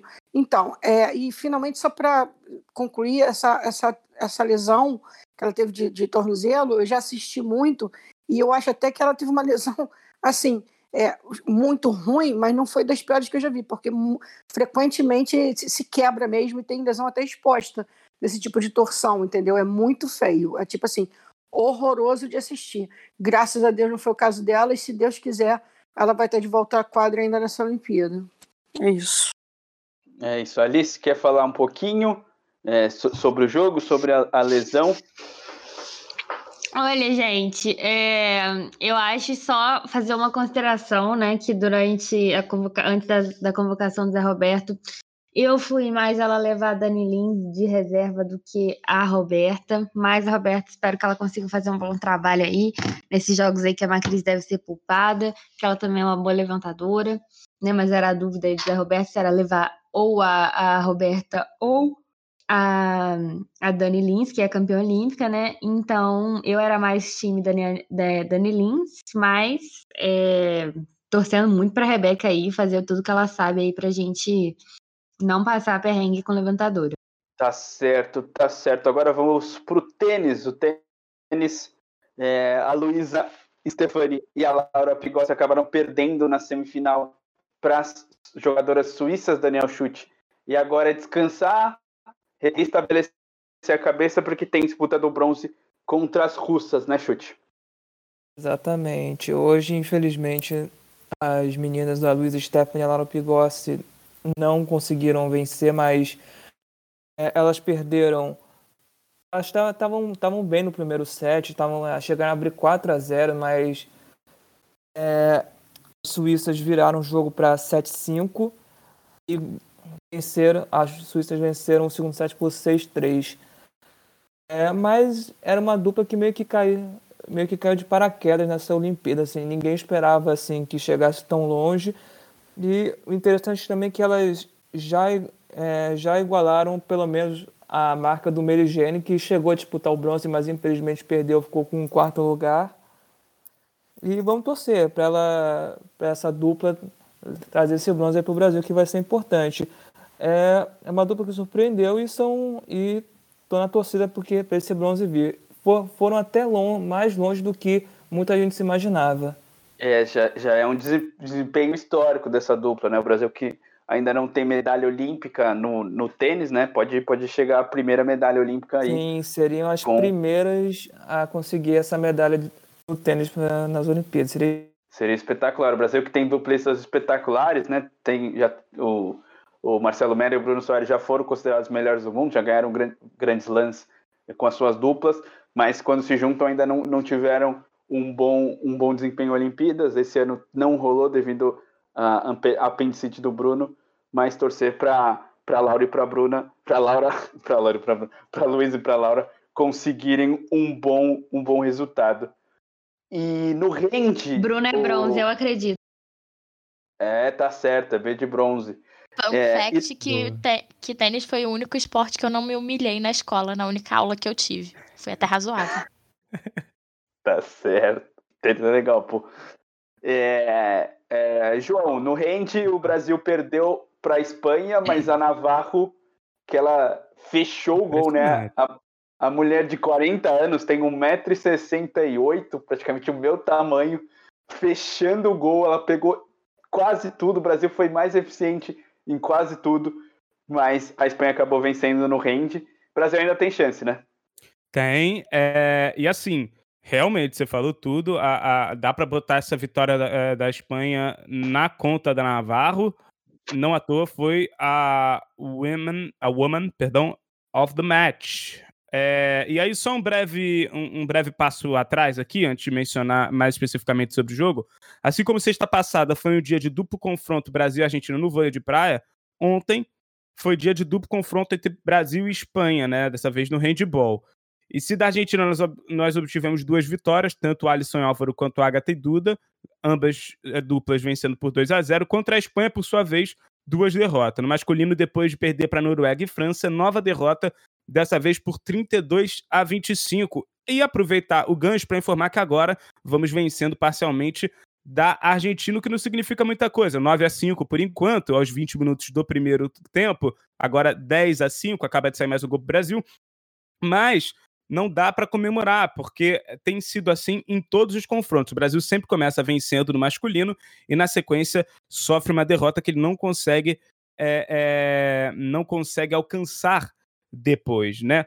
Tem sido realmente uma, uma constante e, e, eu acho particularmente né, que demonstra uma questão de investimento e estrutura, né, sobre condicionamento físico, uma base estratégica para lidar com um resultado favorável ou conseguir reverter situações adversas. Um exemplo disso é que a seleção brasileira de vôlei masculino aprontou para cima da mesma Argentina do vôlei de praia, né? Conseguiu ter a cabeça no lugar para reverter o que parecia impossível. Só que é um abismo de investimento entre as modalidades e, de qualquer forma, mesmo o vôlei ainda assim tem pouquíssimo incentivo perto do que deveria ter. Né? Então, falando mais sobre agora sobre o feminino, a situação da partida em si é. Bom, a situação é bem diferente, tanto na competição, em que a gente começou empatando contra o Comitê Olímpico Russo e na sequência venceu a Hungria, quanto na história do jogo em si, em que acabaram as atletas derrotadas por 27 a 23. As brasileiras começaram liderando e com certa folga até os 20 minutos do primeiro tempo. Né? A equipe teve bem mais combativa no restante do jogo do que a equipe masculina, mesmo estando atrás do placar na maior parte do tempo, após os tais 20 minutos, e chegou a ter uma jogadora a mais por dois minutos. Né? Teve uma jogadora a menos por dois minutos, conseguiu segurar as pontas, mas quando teve uma jogadora a mais por dois minutos também, depois da expulsão da espanhola Elizabeth Cesário, não soube muito aproveitar essa vantagem. Né? Destaque, como você bem falou, Matheus, absoluto para a goleiraça da equipe da Espanha, veteranaça de 42 anos, Silvia Navarro, que terminou a partida com nada menos do que 18 defesas. Você calcula aí, diante dos 23 gols brasileiros, praticamente 44% das bolas lançadas a gol pelo Brasil, Matheus Marques. É isso, né, o Gabriel Matias. O Brasil jogou, jogou bem, de igual para igual, como todos os jogos que vem jogando no handball feminino. Mais uma excelente partida da Bruna de Paula, mais uma excelente partida da Duda Morim mas dessa vez esbarraram na, na, na goleira Naval, que, que, fez uma partida espetacular, né? Cara, eu discordo um pouco do João quando ele fala que o destaque absoluto foi a goleira, porque numa defesa de, de handball, a goleira é só a ponta do iceberg, né? Se tu tem uma boa defesa, que consegue bloquear a maioria do, dos tiros ali, que vem, que vem o mais perto possível, a goleira, a goleira ser boa é, é, dificulta muito mais para o adversário, né? E para uma goleira que conseguiu quase 50% de aproveitamento, isso, isso é inconcebível. Isso é inconcebível e mostra o trabalho defensivo inacreditável da Espanha, né? Espanha que fez uma defesa muito alta, impediu que o Brasil chutasse de mais perto. A maioria do, a maioria da, é, se você prestar atenção, a maioria das defesas dela são de, são de chutes de longe, porque a defesa, a defesa da Espanha estava muito ajustada e a nossa não estava. E a, a partida contra a Hungria foi uma aula de defesa do Brasil, né? Tanto que a Babi foi uma das melhores do jogo, porque quando a, a, as, as húngaras conseguiam jogar, conseguiam fazer a jogada, a Babi estava lá para parar, porque tinha muita interferência da defesa. A Espanha fez isso com a gente, a gente não, não fez isso com ela. A defesa estava com muitos furos, elas jogaram muito pelo meio, é, mas quanto, quanto ao ataque, o Brasil chutou muito de longe. Tá bom que quem tem, que tem a Duda, que é uma cracaça inacreditável, que tá um, um foguete no braço, o que aquela mulher chuta de longe é inacreditável, mas não tem como ela fazer aquilo tudo sozinha, tanto que não fez. E quando, quando uma jogada se restringe a rodar a bola de um lado para o outro, quase tomar passivo. O Brasil, o Brasil chega a tomar passivo estando com um a mais, né? Quando uma dela, quando a Espanha não usa, toma... não usa ponta, né? Inacreditável que o Brasil não tem uma jogada de ponta. É, é muito e, e, e, a defesa alta ela, ela te dá ela te dá a oportunidade de jogar pelas pontas, né? Porque a defesa ela tá muito mais longe da ponta. E o Brasil não conseguiu fazer isso, não conseguiu aproveitar quando estava com um a mais. É, não, não conseguiu, chegou, chegou a empatar, né? Chegou a estar tá, tá vencendo, mas eu, eu, ela, ela parou, ela parou num ótimo trabalho defensivo da Espanha e soube crescer no momento certo, né? E, e levou a vitória. Anu... Eu, eu posso dizer que o ataque do Brasil ele foi quase todo anulado. E a maioria das jogadas que você lembra são, são, são chutes de longe, principalmente da Duda. Teve algumas jogadas individuais e tal, mas do meio do meio pro final, Brasil, Brasil se perdeu, o Brasil não conseguiu manter o, nível. Aí, na, nessa hora, que as, as, você vê, né, que o Brasil e Espanha estavam muito se provocando, as jogadoras, né, que estavam uma na cara da outra e tal. É, mas no final o Brasil parou de gritar tanto, a goleira cresceu mais ainda. A goleira tem, tem, uma, tem uma chance que a Bruna ela tira dois e chuta quase em cima da goleira e a goleira inacreditavelmente pega. Aquilo ali é muito é muita desconcentração. Elas já elas já estavam muito estafadas mentalmente, principalmente, eu acho. E aí nessa hora que a goleira que já tá pegando tudo por causa da defesa, quando a defesa falha no segundo na, na segunda metade do segundo tempo, a goleira brilha mais ainda. Então, o Brasil tem o que arrumar. Já tinha esse problema contra a Rússia, ah, o Comitê Olímpico Russo.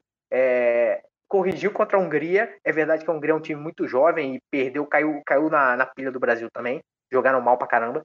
Mas contra a Espanha a gente foi anulado. Então é ver é ver se essa defesa, principalmente a defesa, né? O ataque a gente sempre dá um jeito, mas a defesa é, eu acho que é importante. É isso, o Brasil tem mais dois desafios, né, né, Matias? Eu tô pegando aqui, que tem mais dois jogos difíceis. O Brasil é, tem quatro pontos na competição, né? Um empate e uma vitória, é a mesma do futebol, né? São três pontos para vitória, um ponto para o empate.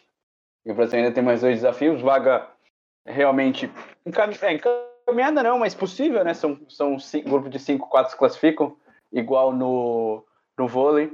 Então é torcer para o Brasil ter um bom desempenho nos próximos dois jogos, é, que as meninas consigam jogar bem. Para fechar o, o programa de hoje, temos a natação, né, João? Um dia não muito bom para a natação brasileira, principalmente expectativa era média, né? O, o, o, a natação do Brasil ainda não, não voltou aos tempos melhores, né? Que já teve, não, não tá tão confiante, não tem tantos resultados, tantos, tantos tempos, mas ontem realmente a noite, não, a noite madrugada não foi boa para a natação brasileira, né? Não foi, não, é, Matheus Marques. Depois né, da última colocação no revezamento 4 por 200 livre masculino, que a gente veio comentando aqui, é, no, no programa passado. Ontem, o Brasil ele decepcionou no, nos 200 medley masculino tanto o Vinícius Lanza e o Caio Pumputis. Nos 100 metros é, feminino, a Larissa Oliveira também não, é, não obteve um bom resultado. Se eu posso estar confundido aqui, mas ela, eu acho que não foi nem para a final. E aí me corrija se eu estiver errado, mas é, a Larissa ficou fora, exato, do, do é, das finais em suas respectivas provas, né? Tanto o Vinícius Lanza, o Caio Puputis e a Larissa Oliveira. E nos quatro por 200 metros livre feminino também não é, chegou na final em nenhuma dessas. O, o Cachorrão entrou na estratégia e ficou em oitavo na única final brasileira do dia é isso. O, o Cachorrão começou bem, né? Ele, ele fez uma estratégia diferente. Ele começou bem, bateu a primeira virada em terceiro, mas depois perdeu o ritmo e aí acabou ficando em oitavo, né, João? Alguém quer Exato. destacar? Alguém, alguém quer destacar dar só uma informação. Pode falar, uma informação João. antes de encerrar, uma informação que não diz respeito às Olimpíadas, tá? O Flamengo vai goleando o ABC por 4 a 0 pela Copa do Brasil. Enfim, a gente não está transmitido na Rádio dele por motivos óbvios, motivos de Olimpíadas, mas acho bacana é, informar isso para o ouvinte, afinal de contas, é um jogo de uma partida importante, de uma competição importante que está acontecendo paralelamente aos Jogos Olímpicos. Matheus Marques. Menos de cinco eu nem comemoro. É isso, não faz mais que Ah, e- obrigação, o Flamengo e tem terminou. que ganhar de todo mundo. É Desculpa. quatro vira, oito acaba. Tá jogando É. mal. Fora, fora Renato. e, e terminou, tá? O Brasil, obviamente, foi derrotado pelo Fiji, né? E só o placar realmente que eu preciso confirmar aqui, Matheus Marques. 41 a 5 pro Fiji em cima do Brasil. Foi, me parece, a pior é, performance do Brasil, do time feminino do Brasil de rugby é, nessas Olimpíadas. E aqui em tempo real eu informo para você que é, tem intervalo aqui e no intervalo o Brasil É, vai o vencendo o a Argentina. O tempo do, do técnico brasileiro aí te quebrou, né? Exatamente, me quebrou. Me quebrou na hora, porque eu ia informar aqui pra vocês, mas tempo técnico. Eu daqui a pouco informo. Segue daí, Matheus Marques, que eu já informo pra vocês é, o placar de Brasil e Argentina nessa reta final do primeiro tempo, em que o Brasil vai batendo a Argentina, Matheus. Não sei por quanto, mas vai batendo. Tá certo, João já informa o placar. Alguém mais? Pode falar, pode falar. É, só o, uma- o João falou do rugby de sete, né? Lembrando que o é a primeira participação do Brasil. Então, Sim. é, o cenário O Brasil não no- participou do em Brasil- 16, não? O Brasil não participou em 16 em casa, não? O Brasil vai de 13, 3 a 6 a Argentina. O Brasil vai ganhando. É, o, o Matias, o Brasil, o Brasil tava em todas as modalidades, feminino e masculino, no Rio. É, eu e o Deluna, a gente comentou ontem que a gente até viu o jogo do Brasil no, no rugby masculino, o feminino provavelmente também se classificou. Provavelmente não, se classificou. É, mas provavelmente provavelmente a primeira classificação do Brasil, né? Sem, sem ser é, país sede, né? Que é o que é país convidado para conseguir a classificação, mas realmente é, o, o rugby 7 de, de Fiji é, é muito bom e a camisa, as duas camisas de Fiji são espetaculares é, do rugby feminino e do masculino. O masculino já garantiu o ouro, venceu a Nova Zelândia e o feminino caminha pelo mesmo caminho. Alguém mais quer falar mais alguma coisa sobre algo, algo que a gente não Confirmando-? Confirmando aqui o placar 13 a 6, tá, Matheus? Nesse momento, 28 minutos do primeiro tempo. Daqui a dois termina a primeira etapa de Brasil e Argentina no handball masculino. Tá certo. O Brasil já com uma boa vantagem, sete pontos contra a Argentina. Segurar esse último ataque aí argentino. O Brasil tá com, tá com um jogador a menos e o goleiro fez uma espetacular defesa. Vamos, Brasil. É, alguém mais quer comentar alguma coisa que a gente não comentou? Vamos pro, pro que vai acontecer na noite, madrugada de hoje lá em Tóquio, né? Madrugada aqui no Brasil, mas o que vai acontecer hoje lá em Tóquio. Tem bastante coisa. Partiu toque. Ninguém, ninguém falou nada, então vamos para os principais eventos onde tem brasileiro. A Rádio Dribbler te informa. O handball já começou, Brasil e Argentina pelo grupo A do masculino, começou às nove da noite. Agora chegando a. faltando um minuto para acabar o primeiro tempo. Argentina 6, Brasil 13. Um bom, um bom placar para a seleção brasileira. O rugby Brasil acabou perdendo para a Fiji por um placar expressivo, aí 41 a 5 na chave B feminina. O atletismo estreia hoje, se alguém puder uma- dar uma zapiada para a gente informar rapidinho. O atletismo tem eliminatórias dos 100 metros é, livre, às 10h15, daqui a pouquinho, tem salto em altura, eliminatória, esse Brasil tem o Thiago Moura e o Fernando Ferreira. E também hoje, mais tarde, 11h25, tem os 400 metros com barreira eliminatórias, o Alisson dos Santos e o Márcio Teles estão nessa. É, 11h05 tem vôlei masculino, decisão, Brasil encara os Estados Unidos, o Brasil precisa vencer, tomou um baile da Rússia por 3 a 0 precisa vencer para encaminhar bem a vaga, encaminhar uma boa colocação. Hoje também tem boxe, quartas de final, o Keno Machado, que é atleta de até 81 quilos no boxe masculino, é, tem disputa hoje 1h24, horário bem preciso aqui do Globo, e às 5 da manhã tem até 60 quilos, oitava de final a Beatriz Ferreira. Hoje tem semifinal na canoagem slalom, duas da manhã, no masculino Q1, o Pepe Gonçalves está nessa semifinal, então também esperança na canoagem. Também tem a estreia dos saltos ornamentais, 3 da manhã, 3 metros femininos, eliminatória com a Luana Lira. E para fechar é, a madrugada olímpica, né? A madrugada pra gente, tem oitavas, quartas de final do futebol feminino. É isso, a, a gente não falou, vamos falar um pouquinho desse último aqui do destaque. Brasil e Canadá, o Brasil que tem um bom retrospecto contra o Canadá com a Pia, tem um mau retrospecto em termos de Olimpíada, acaba perdendo o bronze. Canadá que tem a a interminável Sinclair, a camisa número 12 canadense, que é a terceira maior, maior recordista de gols em uma Olimpíadas. Temos Cris e Marta só à frente dela. É... Meninas, vamos começar por vocês, dar um destaquezinho dessa partida. Aí a gente é, se despede, mas vamos falar um pouquinho ainda, tem, temos mais um pouquinho de programa, vamos falar um pouquinho dessa expectativa Brasil e Canadá, quartas de final do futebol feminino, começar pela ordem alfabética. Alice, qual a sua expectativa para esse jogaço hoje, 5 da manhã, que vai ter transmissão aqui na Rádio Dribble. Então, você que está ligadinho com a gente, se quiser ouvir com a gente, teremos transmissão aqui. Expectativa, Matheus, de. Como é que eu posso dizer? De Pia tirar tudo que ela tem né, do, da manga e realmente não. É, e colocar a gente aí numa. É, ganhando do Canadá, aterrorizando aí é, os próximos adversários do Brasil. Realmente essa é a minha expectativa. E você, Bruno? É... Jogo complicado, como sempre, contra o Canadá. O Canadá que tem uma, uma boa seleção, mas o Brasil tem um bom retrospecto aí com a Pia. E o que, que você acha em relação à Bárbara? Você acha que a Pia tem que manter a Bárbara? Tirando a parte técnica, a gente já sabe que ela é questionada, mas muito também agravado pela confusão que ela teve nesses últimos dias de, de rede social aí. É uma situação não muito boa, principalmente para uma goleira que precisa estar tá com, com a cabeça focada, com o mental em dia. O é, que, que você acha desses, do jogo e da questão da, da nossa goleira da Bárbara? É, do jogo eu espero isso que a Alice falou, que a Pia vá com o time mais forte que ela tem e vai para cima do Canadá, porque a gente sabe que a última Olimpíada de muitas jogadoras que estão ali e eu acho que elas vão dar tudo de si, né, para conquistar essa medalha. E em relação à Bárbara, é uma discussão muito complicada, porque eu acho que a gente entra na questão das redes sociais, está surgindo aí uma discussão sobre o uso das redes sociais pelos atletas que estão lá concentrados em Tóquio. O COB já soltou uma nota falando sobre. E baseado em ações anteriores da seleção brasileira, a gente relembra aí o caso da zagueira Chu, que fez comentários é, homofóbicos ano passado, se não me engano, foram homofóbicos.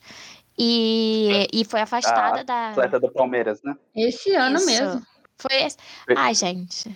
Foi a antes de um pandemia. Corinthians e Palmeiras. Aí falaram para as jogadoras do pra Erika dar um, dar um rapa nela. E ela acabou sendo cortada. É, e ela foi cortada da seleção também. Ela vinha sendo ali, teve algumas convocações, estava na mira da Pia, foi cortada da seleção. Então, baseado nisso, acho que a Bárbara tinha que sofrer alguma punição, porque é inadmissível os comentários que ela fez, assim como foram inadmissíveis os comentários da outra atleta. Tudo ali estava errado, estava todo mundo errado, mas a Bárbara é uma goleira que ela já é contestada dentro de campo e ela se expor dessa forma na internet não foi a primeira vez que ela teve respostas questionáveis em comentários na internet. É, e infelizmente, não sei se vai ser a última, mas a Pia eu acredito que não vai mudar. Principalmente porque defesa ali, goleira é uma posição, é o último jogador, a última carreira ali do Brasil. Acho que não vai dar tempo de treinar uma outra goleira para colocar ali. Mas espero que acontecendo o que acontecer na Olimpíada, que ela tenha alguma punição depois que acabar, porque não vejo a Pia mudando no sistema defensivo a essa altura, até por questões aí tá valendo muito uma quarta de final. Mas é muito lamentável o que a atleta, a posição que a atleta se colocou, muito triste mesmo. E é isso, né? Repensar aí como os atletas usam essas redes sociais no momento que eles estão competindo e quem sabe pensar em um, realmente ensinar esses atletas a, a, a, se portar, eles são figuras públicas, né? Mas enfim, eu não vou ficar me alongando muito não, porque essa é uma discussão que dá assunto. Galera, só lembrando aqui do grande momento da semana, né? É, do pop da semana, que é Pia Sandrey é, tocando Anunciação ao piano com Daniel Alves e Cia, do futebol masculino, dizendo que bons tempos virão, segundo Alceu Valença. É, eles, eles que se encontraram, né? A equipe masculino também foi para a Vila, né? Vai jogar em Tóquio, então foi, foi para a Vila Olímpica, né? As seleções de futebol que dificilmente vão para a Vila, né? Eles são jogam em, em cidades afastadas, então é muito legal essa interação entre os jogadores da seleção e das, das seleções, né? Da feminina e da masculina e, e os brasileiros também lá com, com o pessoal, com os outros atletas tirando foto, né? Daniel Alves, que é a grande estrela dessa seleção. Cris, Brasil e Canadá, desafio difícil. E se passar, tem uma pedreira, hein? Ou Holanda ou Estados Unidos, que repetem a final do último Mundial. Situação complicada para o Brasil, mas torcer para o melhor. O Brasil passar o Canadá e depois enfrentar Estados Unidos ou Holanda, né? Não, acho que a gente tem que focar primeiro no desafio que está a Red, né? Que é o Canadá, que é é uma seleção complicadíssima, como realmente a série de desafios reais começaram agora. O Canadá é um time preparadíssimo, eles vão vir com tudo, como sempre.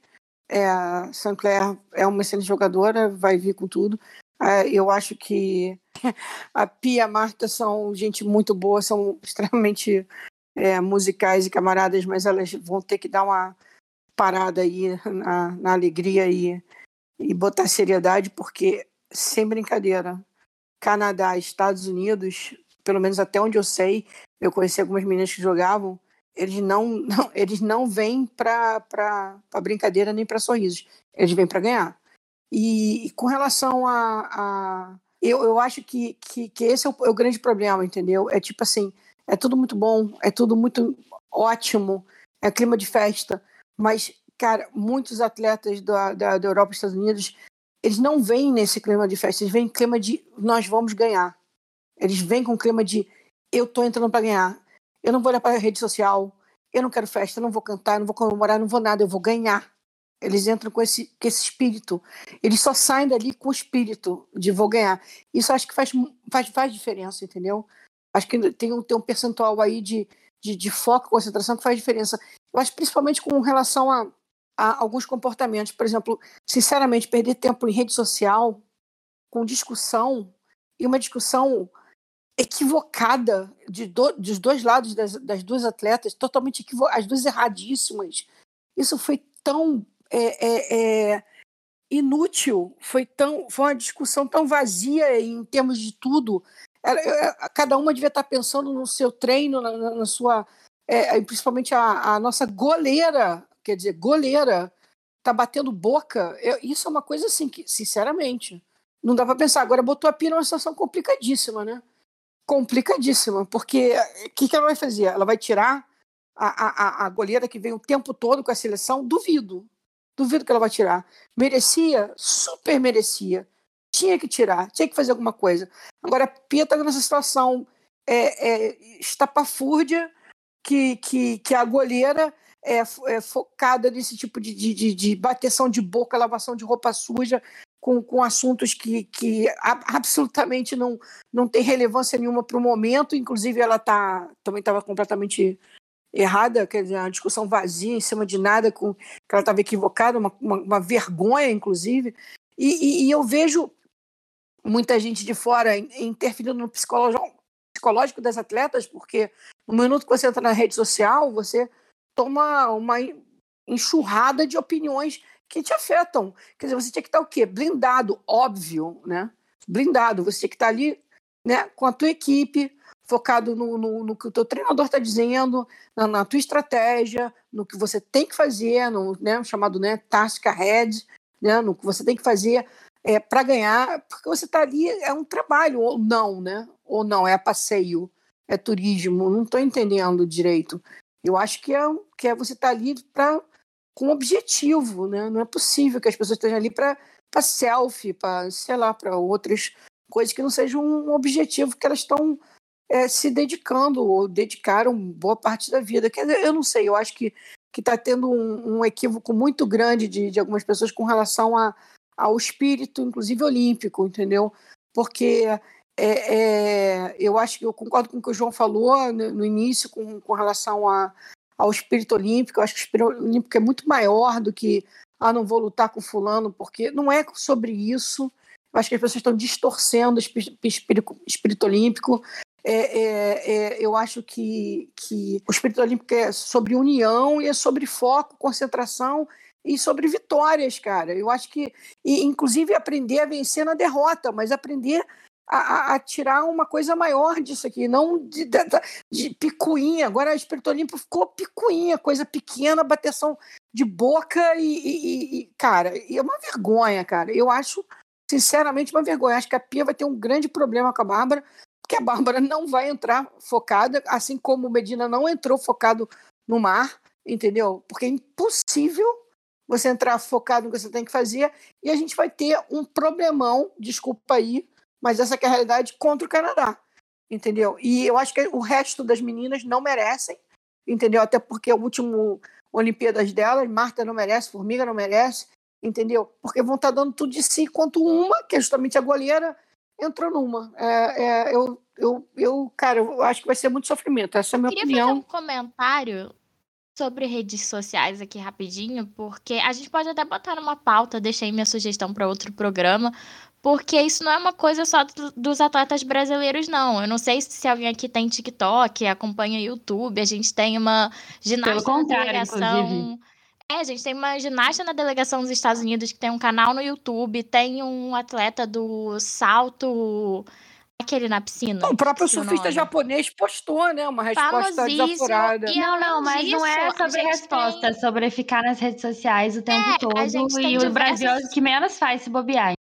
A gente tem diversos atletas de vários países do mundo que estão usando as redes sociais para mostrar um pouquinho de como é estar ali nas Olimpíadas, até porque não está podendo ter público, é uma forma deles se aproximarem né, dos seus é, conterrâneos, se aproximar da sua torcida. Quem tiver TikTok, procura Tóquio 2020. Não, mas se eles sabem usar, né? Uma coisa é você saber a rede social, outra coisa é você fazer da rede social uma lavação de roupa suja. Se você sabe usar, se você sabe usar com. com é tudo uma questão de equilíbrio, né, cara? E bom senso, né?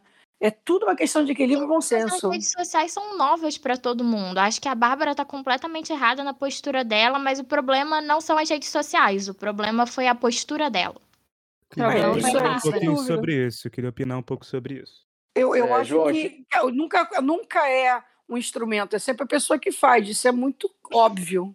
João, a gente já está um pouquinho adiantado na hora. é, se quiser falar rapidinho, mas esse É, tema realmente, o que a gente comentou, é, pode, a gente pode levantar nos programas, é, porque é um conflito geracional, né? A gente, pelo menos eu, os mais velhos aqui da rádio, a gente teve a nossa infância, juventude sem celular, né? A gente foi ter celular, rede social, muito mais para frente. Então, talvez seja um conflito. Tem gente que sabe, sabe se relacionar, já nasceu sabendo. A gente tem o Douglas, está fazendo uma Olimpíada espetacular. Todo mundo tem muito medo, porque ele se expõe muito. Se ele fizer um jogo ruim, o que, que vai acontecer? Mas ele vem conseguindo dar conta do recado. Realmente é uma situação complicada. João, é, rapidinho para a gente encerrar aqui, para dar os Beleza. destaques. Cada um que vai acompanhar, para a gente fechar aqui o programa de hoje. Não, beleza. Só apresentar o contraditório, assim, é, eu, eu vou pedir licença aqui para as meninas, mas principalmente para a Cris, porque eu discordo. Todo mundo sabe que eu sou super crítico à Bárbara, inclusive qualquer jogo da seleção brasileira é, eu faço questão de mencionar sobre, a falar a respeito disso com a Bruna, com a Alice, com a própria Cris, de que, enfim, acho que tem muito muito de uma postura de respeitar as atletas que estavam nas gerações anteriores, então realmente não entendi essa escolha da, da Pia, por exemplo, de não levar a Cristiane, né? É, é, levando a Bárbara, e trabalhando com a Bárbara, tendo todo. Enfim, mas isso é outro papo. O que eu queria dizer sobre a Bárbara é que eu acho que é muito diferente, sabe? Quando você, quando você tem uma postura como a do Gabriel Medina, como você tem uma postura como a da, da Buffoni, e quando você é atacada na rede social de maneira tão vil e baixa. Eu acho que ela também se rebaixou, acho que ela perdeu a razão. Eu acho que, mas eu acho que a gente vive numa situação de uma pós-verdade, e isso transcende até o esporte. Vai para política, vai para tudo, em que a gente precisa, infelizmente, a volta, voltar à política da quarta série, da quinta série e entender quem é que começou. Não é nada, não é nada. A, a Bárbara perdeu a razão, a Bárbara tá errada nisso também. Mas não foi ela que começou. Ela é a atleta que estava no rolê e que foi provocada. E aí entra tudo aquilo que eu venho falando aqui nos últimos é, é, diários olímpicos sobre o brasileiro achar que tem direito de cobrar o atleta. Você tem direito de lamentar, você tem direito. Mas não tem. Em última instância, isso vai significar a postura das torcidas organizadas mais truculentas que vão lá e invadem o CT do, dos, dos seus times, dos seus clubes. Agora, você pensa isso na cabeça de uma atleta. Simone Biles, cara. Tá certo, tá certo, gente. É, Daniel Chute e Gabriel Matias, rapidinho, querem dar um, uma palhinha pra gente passar os destaques e encerrar o programa? A gente já tá chegando a duas horas de programa. Não, ó, ó, vou, dar- vou mandar um abraço pro Deluna que vai editar isso. Você se fudeu, seu otário. Você se fudeu. Alice, uma boa noite pra você. O que, que você tá mais ansiosa pra acompanhar nessa madrugada, manhã olímpica aí? Boa noite, Matheus. Boa noite, galera. Bom, cara, eu tô. Hoje eu vou seguir o fluxo. O que for passando, eu vou assistindo. Pretendo dormir hoje, né? Porque, como disse aqui ontem, tive uma não noite de sono. Então, hoje eu vou seguir o fluxo até uma hora da manhã e depois vou dormir, porque tá complicado. Tentar ver o jogo do Brasil de É. madrugada aí.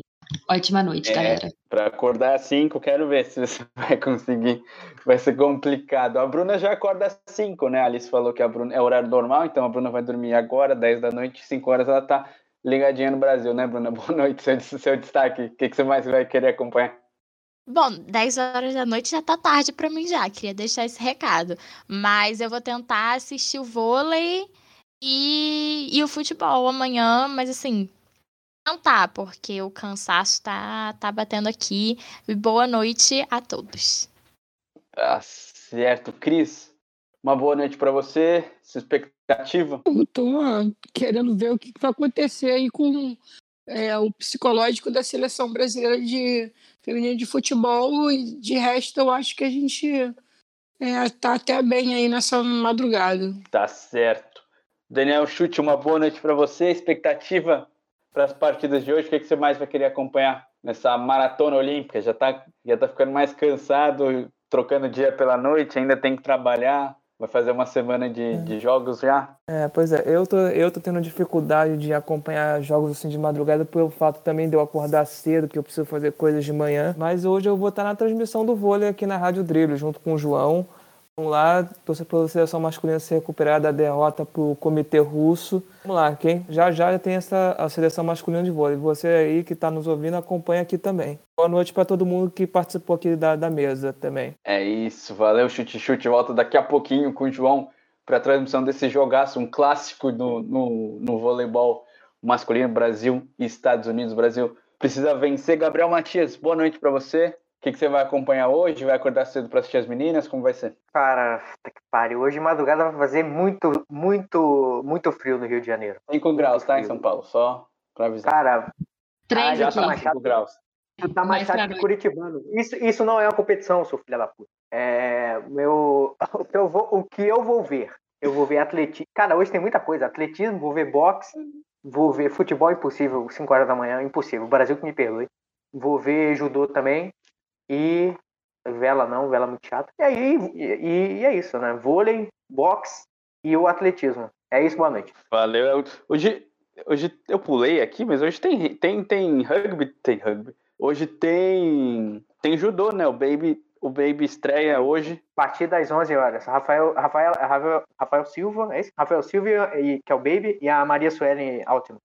A partir das 11 a partir das 11 da noite no Sport TV 3. Tá certo, acho que eu pulei aqui no meu, no meu resuminho, mas hoje tem tem tem o judô, o judô tá, tá me, me empolgando, eu tô ficando, ficando é, fissurado pelo judô, pela, pela tensão. João Dabu, tudo bom? Boa Tudo noite.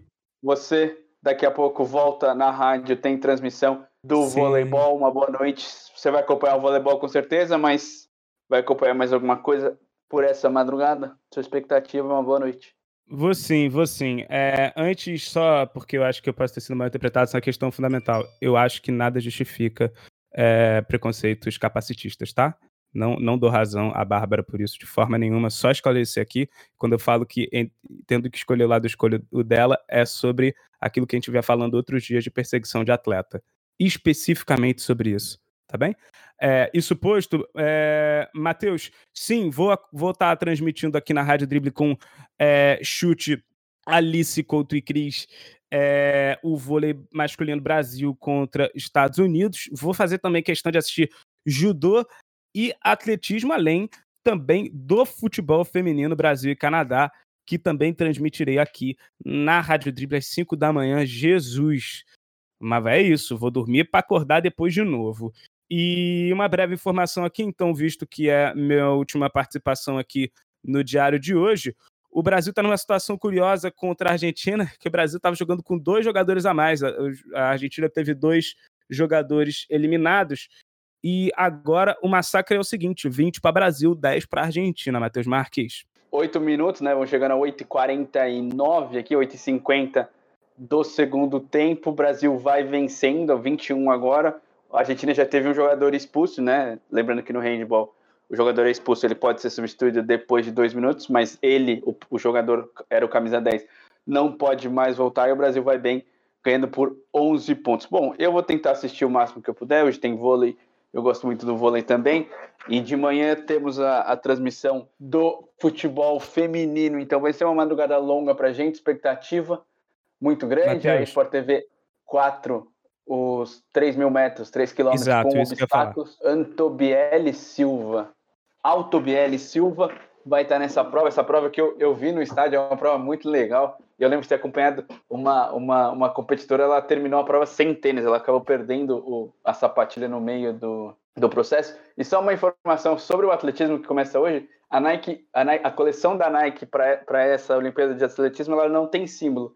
São sapatos completamente brancos que ela distribuiu para todos os atletas que pediram. E os atletas podem desenhar, podem até desenhar outras marcas em cima. A Nike quer que todos os, os competidores tenham o melhor possível, mas mesmo assim ela abriu mão de exibir a sua marca. Os, os atletas podem colocar as marcas que eles já são patrocinados ou qualquer outro tipo de desenho no, nas suas sapatilhas, nos seus produtos para o atletismo, uma campanha legal da Nike. Então, todos, você vê uma todos são da Nike? Todos que, que, que quiserem, né? Quiseram, é, se, se, o atleta da Adidas quiser usar uma sapatilha da Nike, ele pode, porque a sapatilha vai ser toda branca ela, e ele pinta o símbolo da Adidas, por exemplo. Mesmo. Uhum. Então, então, todas então não tem muito como saber, brancas. né?